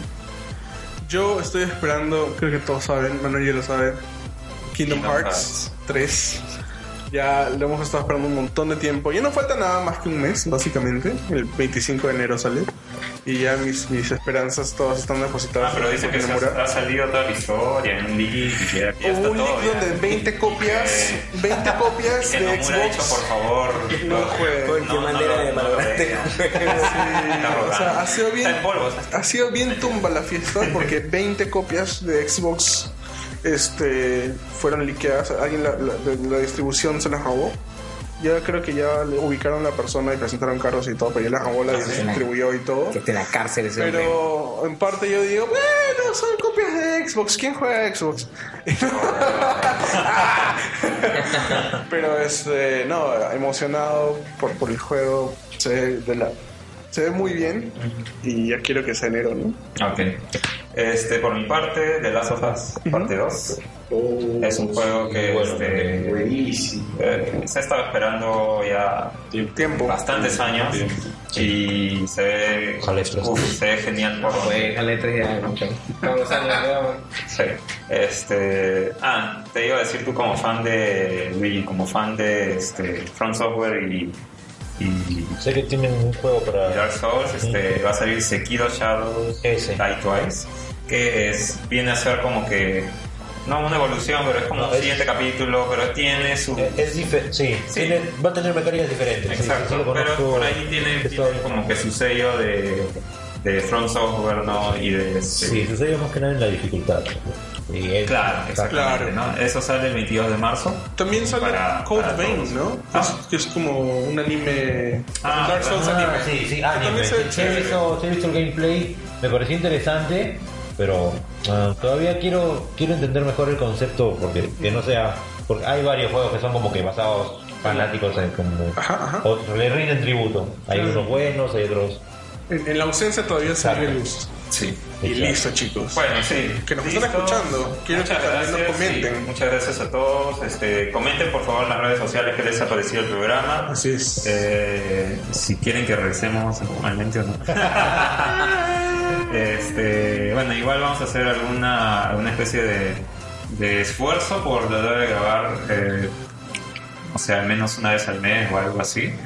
Eh, y nada, repito otra vez los agradecimientos a Luis y a Carlos, a Abel, este, por estar aquí.